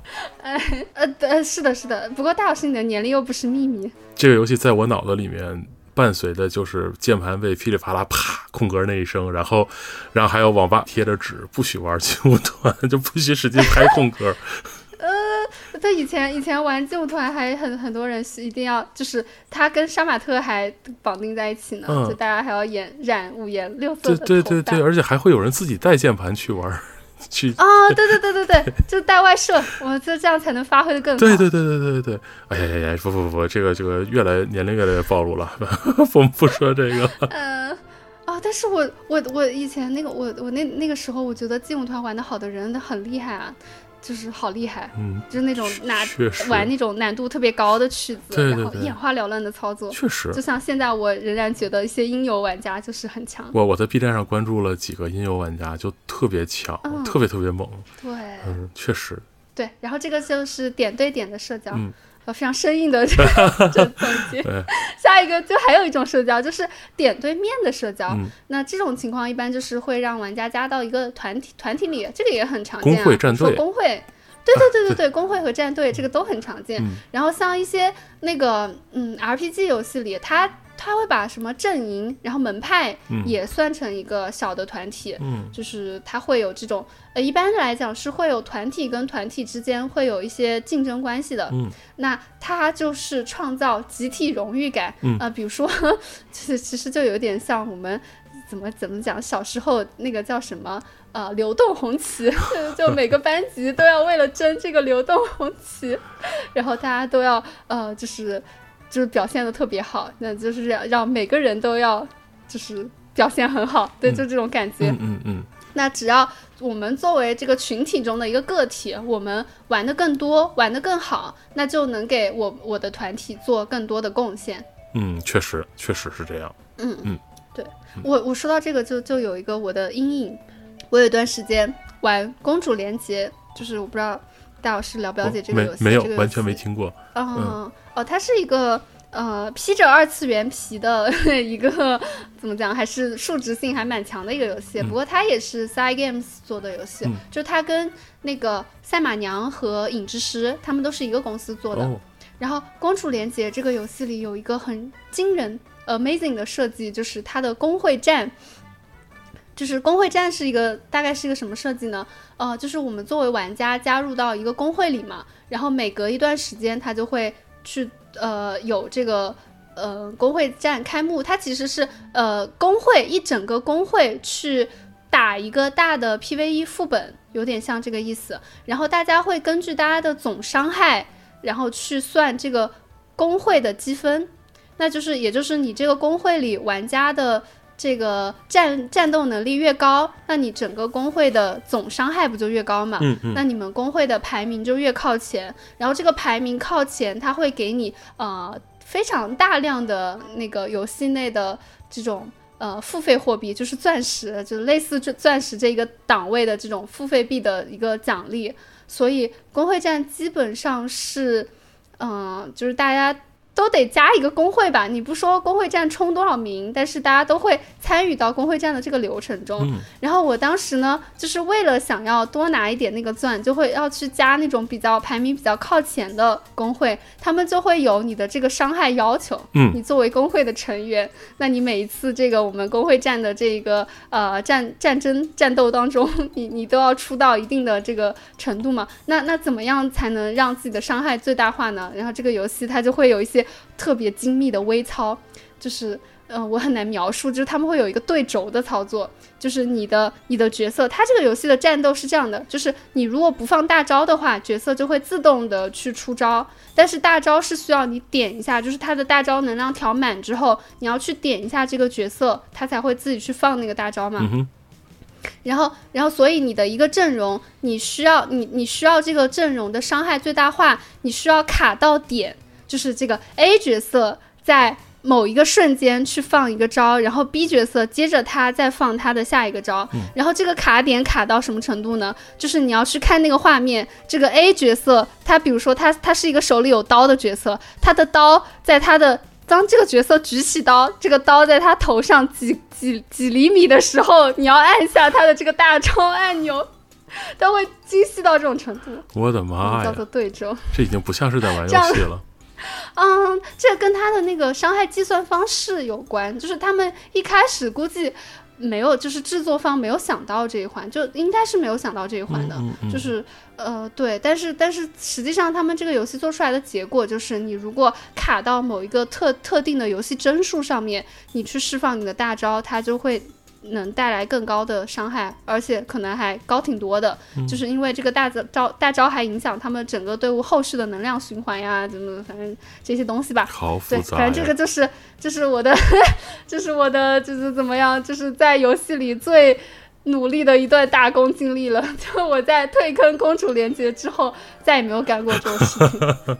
确实，感觉上班在上班，下班还在上班，研究一些非常精密的东西。对，对对对对对对对。是，呃，而且而且这就是真的，就是整个团整个工会要打配合的，嗯就是谁先打谁后打，要听你们的这个会长安排。嗯，嗯然后有的时候你不方便出刀的时候，你们、你们、你们工会的管理人员会就是真的就特别忙的时候，他们会帮你去把你的这个、这个、这个打掉，就是他们就真的形成了一个内部的小团体、小组织。呃，它还有一些管理运营在上面。哎呀，所以真的是，就是这刚说到社交哈，就是就已经有这么多门道了。还有一个，还有一个门道，嗯还还有一个叫面对面的社交，而且它不是我们俩 face to face 的这个面对面，嗯它就是 group，、嗯对 group 的这种，对一个群体对于一个群体的社交，其实它也是基于我们刚刚提到的这种类似工会的这种这种组织，但是呃，像一些游戏它是强社交游戏，嗯。它的这种工会之间的竞争，它就不是说我们去打一个 PVE 的副本，嗯。最后比伤害，他们直接就是两方。呃，发起对抗了，就是两方直接的对抗。嗯这种最典型的就是我们刚刚提到的这一类 SOG 游戏，嗯。像呃，不知道大家有没有听过一些什么《三国志战略版》，然后《率土之滨》这种游戏，以及它里面的一些 很就是千奇百怪，就是让我大为震撼的一些，就是 就是工会之间的尔虞我诈的真的民间故事。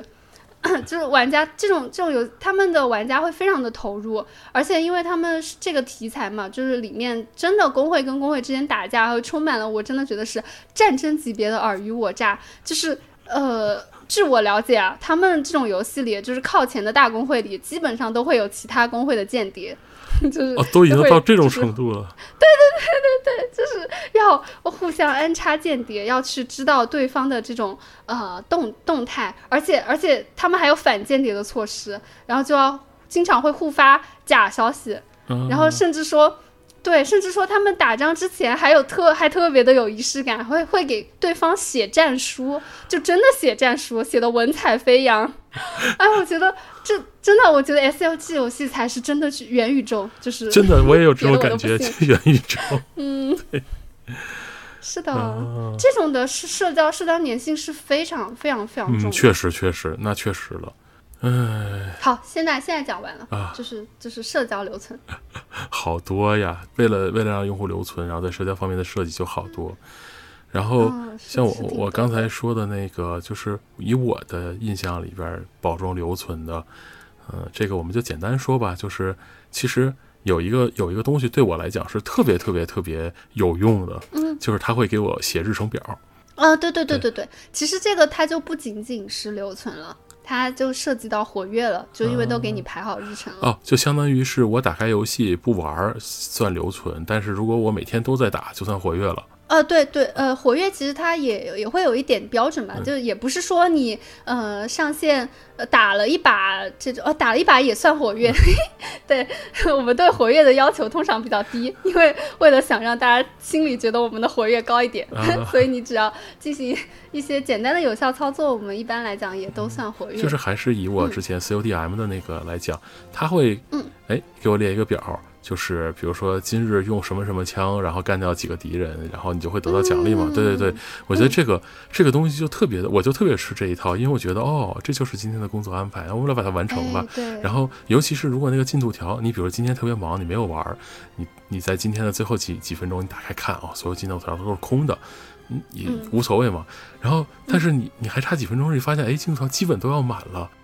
就很想把它填满，对，十分之九啊，八分之七啊，你就很想把它填满，这个就又会把你吸引进去打一遍。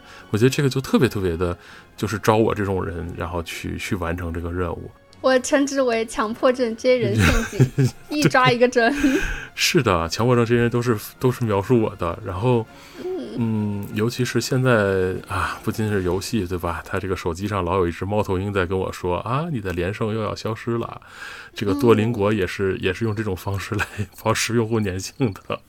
嗯，对他天天给我发短信。啊，对对对，我也天天收短信。我我已经我已经连胜二百六十多天了。你好牛啊！他好像是会按昨天昨天我打的那个时间，就是比如说我昨天打的比较早，他就会早点给我发短信。啊，好像是。我现在是一百五十六天，然后他那个头像会变嘛？就是到如果到比如晚上二十三点了，那个猫头鹰就变成一个红色的，他会生气，对，非常可怕。嗯，所以这种就是这种什么每日任务啊，或者说他给你啊，就多邻国也是这样的，他他给你比如说几颗心，然后你完成任务对消心啊，或者说错了就会掉星星什么的这种。嗯，当然我是付费玩家，偷偷的说，多邻国我买了付费包，所以我没有没有限制，但是那好像也是维持你这个年限，你就会有一种，哎，今天的心不用我就亏了。但是它有排行榜呀。哦，排行榜我已经放弃了。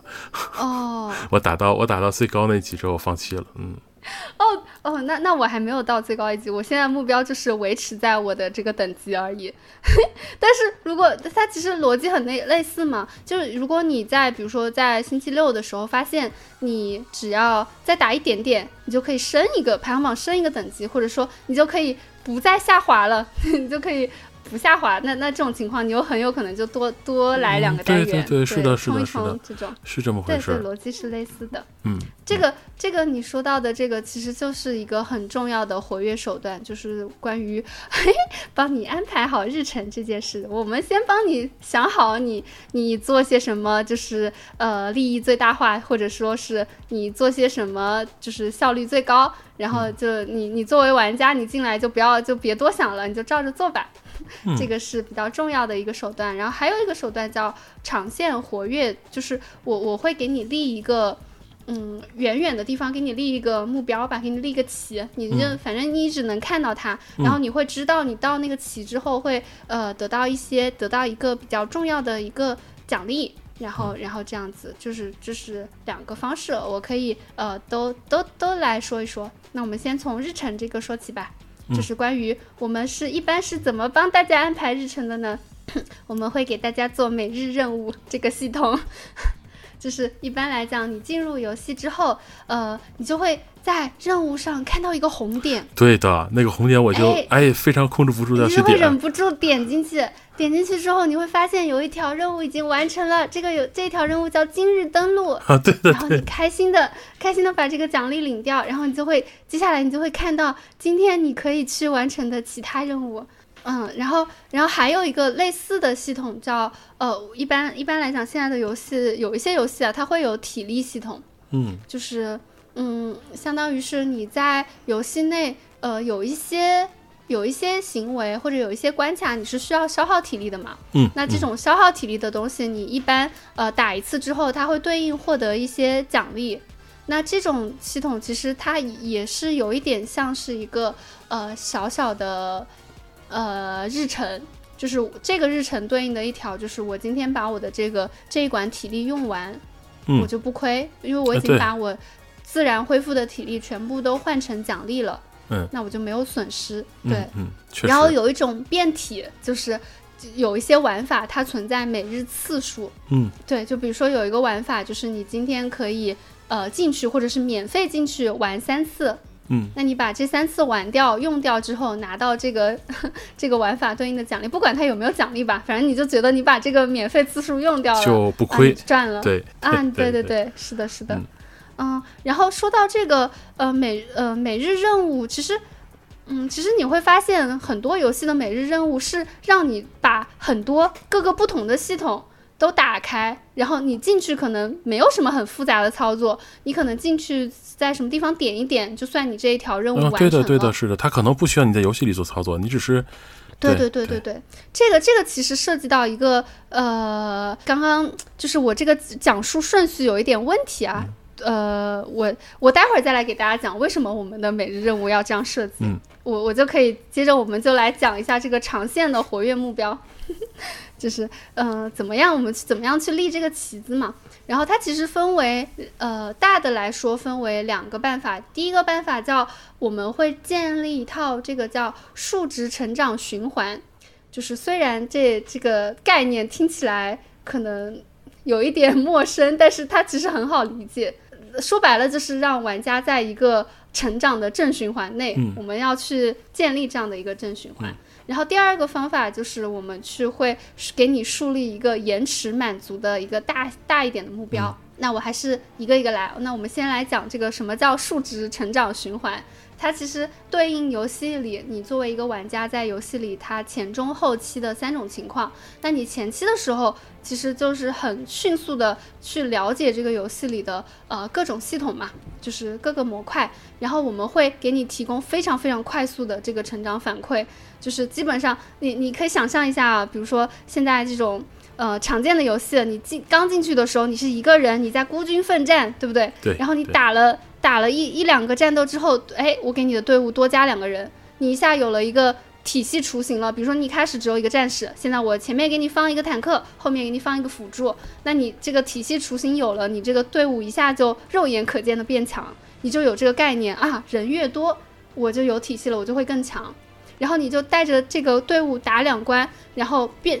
突然发现变难了，好像又没有那么好打了。然后这个时候我带你出门，提升一下你这些你这几个人的等级，你升几级，然后然后回来就发现啊，我现在变得好强。这下 啊，你又有一个刺激，然后再打几关，然后你又感觉有点难难了。然后我这个时候带跳出来带你去升一下你的这个角色技能。然后你回来打，然后发现哦，我又能打过了，我又变强了。然后再打几关，再变难。这个时候我给你解锁一个，比如说装备系统啊。嗯嗯。然后，然后这个时候带你到另一个玩法里，你去玩一玩。然后你拿到了一套装备，回来之后你又变强了。那这个这一套下来基本上十分钟就够了。但是你已经建立起来了啊，人多会变强，升级会变强，升技能会变强，搞装备会变强，就已经变成你的条件反射了。嗯嗯。对对对，这套下来，你其实就已经有了对角色、对经验道具，然后对这些技能资源，然后对装备的追求，你就有了。你现在脑子里就有这几个东西能让我变强的这个概念了。嗯，明白了，培养用户习惯的感觉。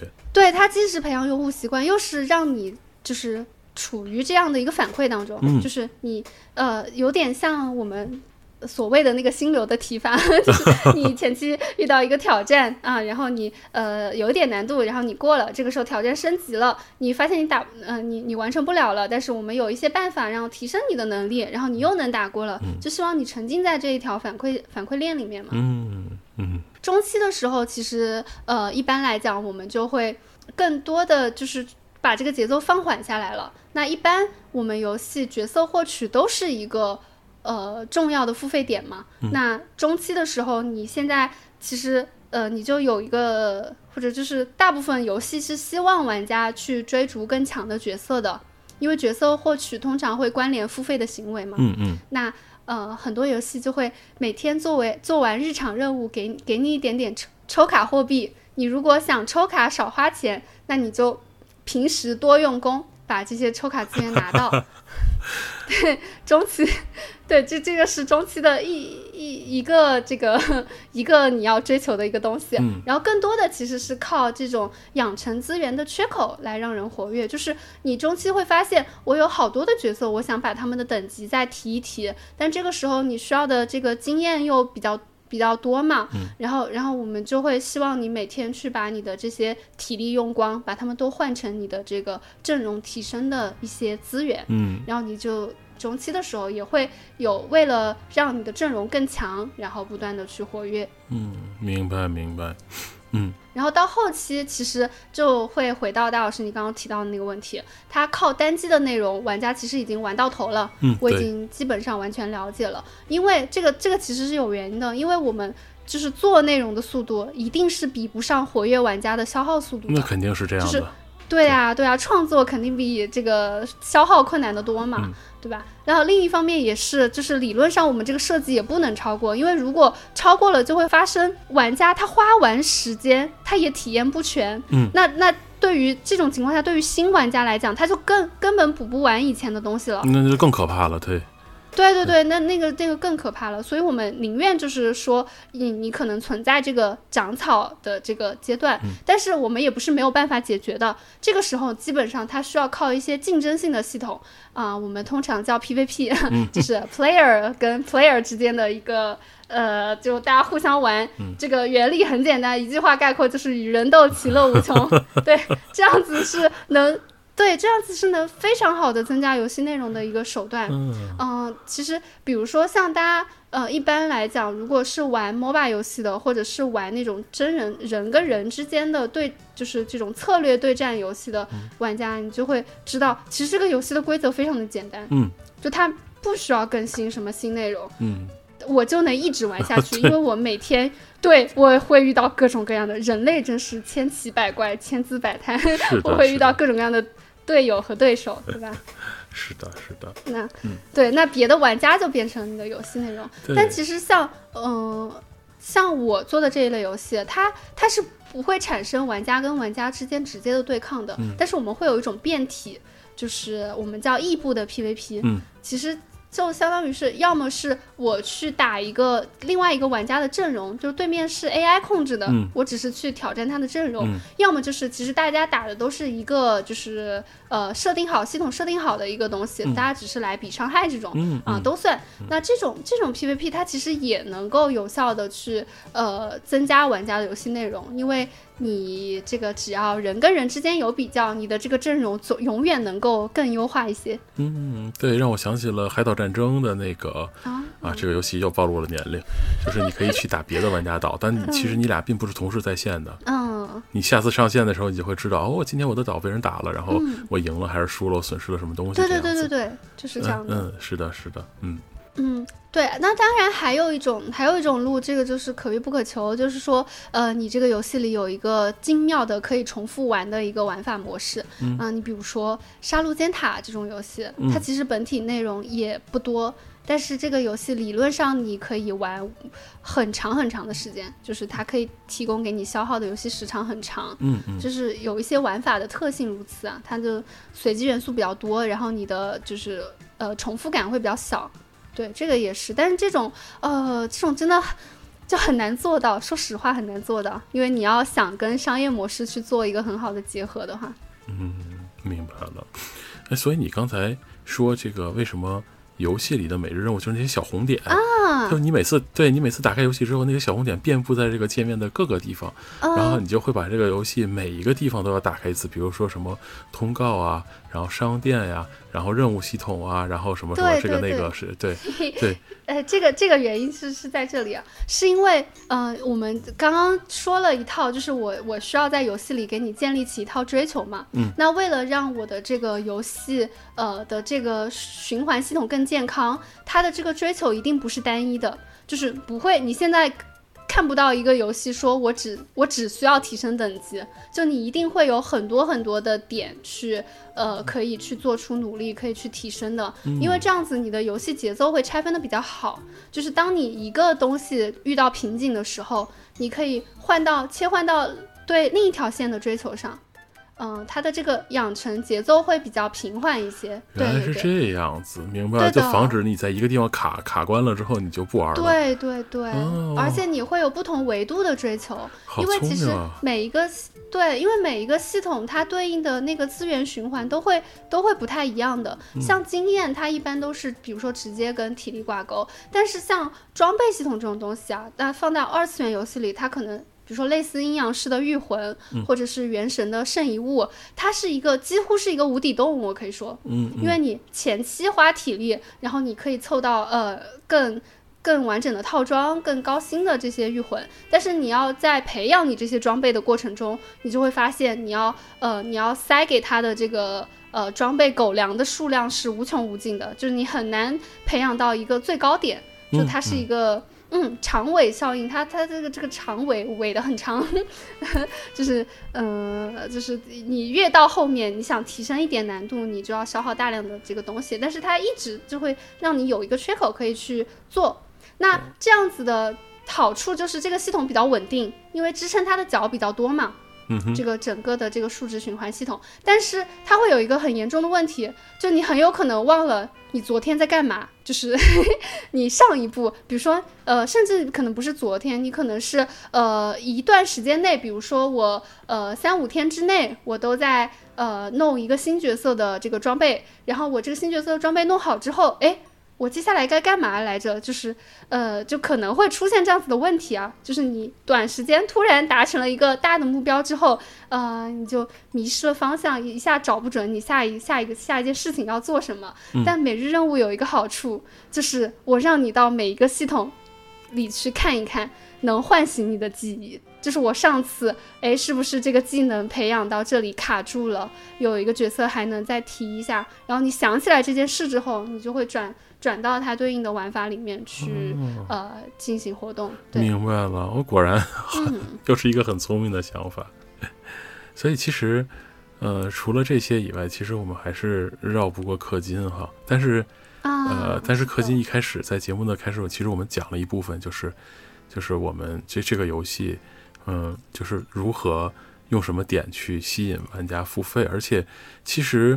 呃，其实这里边我我有一个想说的，就是氪金它其实是分层的，对不对？对对对，并不是说，呃，它其实是提供了一个，呃，你可以就是量力而为的这么一个方式，就是我充一点儿和我充很多，我达成效果虽然不一样，但我都能获得反馈。嗯嗯，对。但是如果我充的多，我就肯定会比我充的少要。怎么说呢？反馈更强，或者说我会变得，尤其强数值的游戏嘛，就是我充的越多，我肯定是越强嘛。嗯嗯，对，嗯嗯嗯。然后氪金同时还能够，呃，其实我觉得氪金是一个挺好的方式，因为我以我的经验，大多数游戏如果你氪了，其实你就可以少干，以氪代干。嗯，是的，嗯，对吧？而且现在其实好像越来越多的游戏，你真的就是干爆了，你也干不过氪的玩家。嗯。嗯，所以其实我觉得这个游戏，呃，适度氪金是没有问题的，只是不要，就是不要像以前就不得不说，还得说到什么传奇啊，什么或者那些比较早期的夜游，就真的我看过很夸张的新闻，说什么学大学生往夜游里充了好几万或者是十几万这种的，对对对，嗯，我觉得只要不是那种畸形的、不健康的，其实作为一个游戏，尤其是。呃，就是咱们一开始说的 free to play 的游戏，嗯，那么首先这个游戏的存在，你喜欢，你希望它长期运营，你就得充钱啊。那么氪金其实也是维持它运营的一个方式嘛。嗯，我觉得对，无可厚非。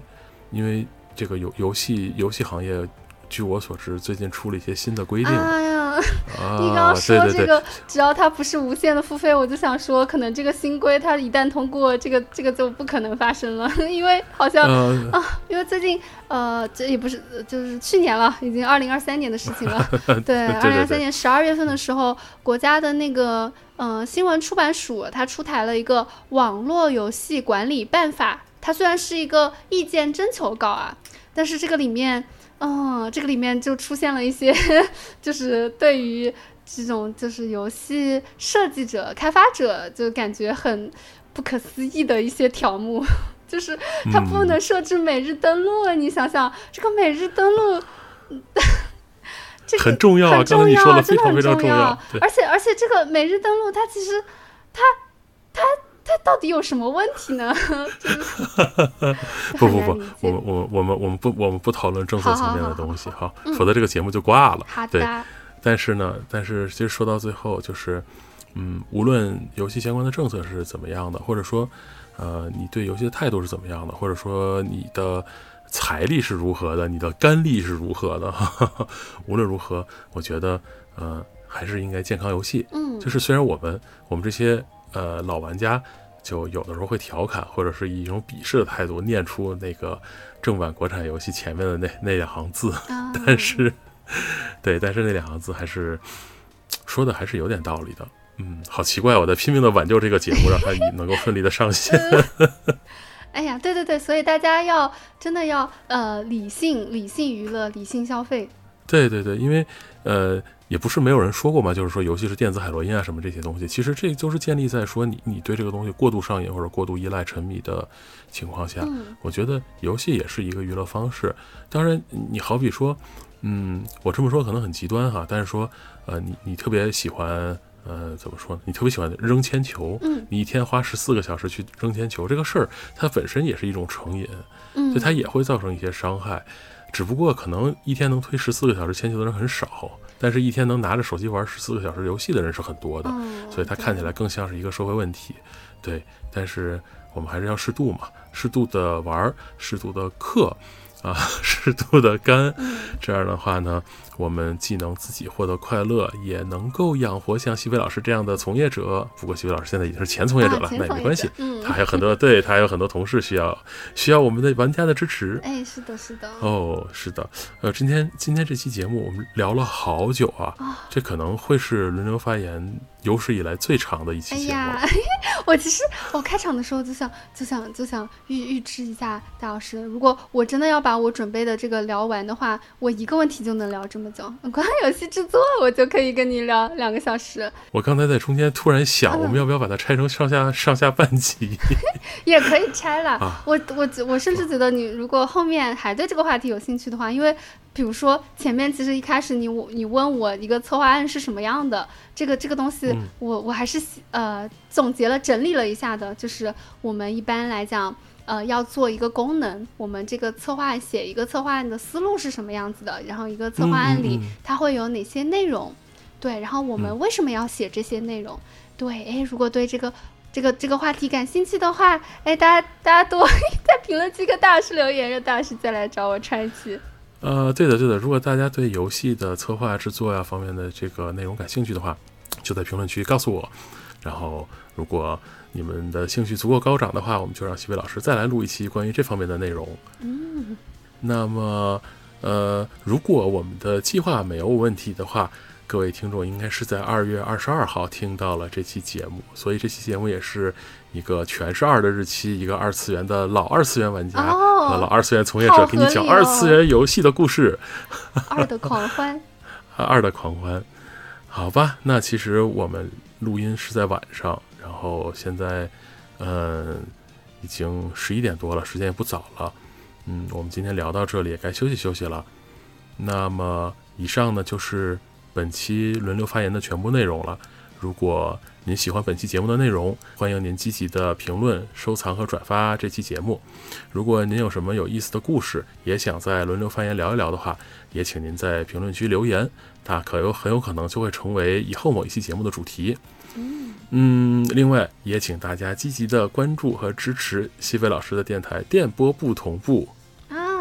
谢谢达老师的宣传，欢迎大家来听一听啊。虽然我也不知道我之前的节目有什么好听的，但是呃，大家可以来看看，万一有感兴趣的呢。嗯，这也是一个非常非常有意思的节目，我强烈推荐大家都去听一听。呃，那么最后呢，轮流发言和电波不同步其实都已经有了自己的听友群。那么进群的方式可以通过呃二维码，或者说通过节目的详情信息来找到。如果您是在其他平台收听到了本期节目的话，您可以在其他平台的留言或者私信，呃联系主播，然后把您拖到群里去。那节目的最后呢，我再打一个小小的广告，欢迎大家关注西北老师的 B 站账号，叫西市，西呢是西边的西，市是市场的市。呃，就是《木兰辞》里面那个西市买鞍鞯的那个西市，里面有大量西北老师录制的关于游戏和玩游戏的内容，非常非常的有意思。那么我们今天就聊到这里啦，下期节目再见，拜拜，拜拜。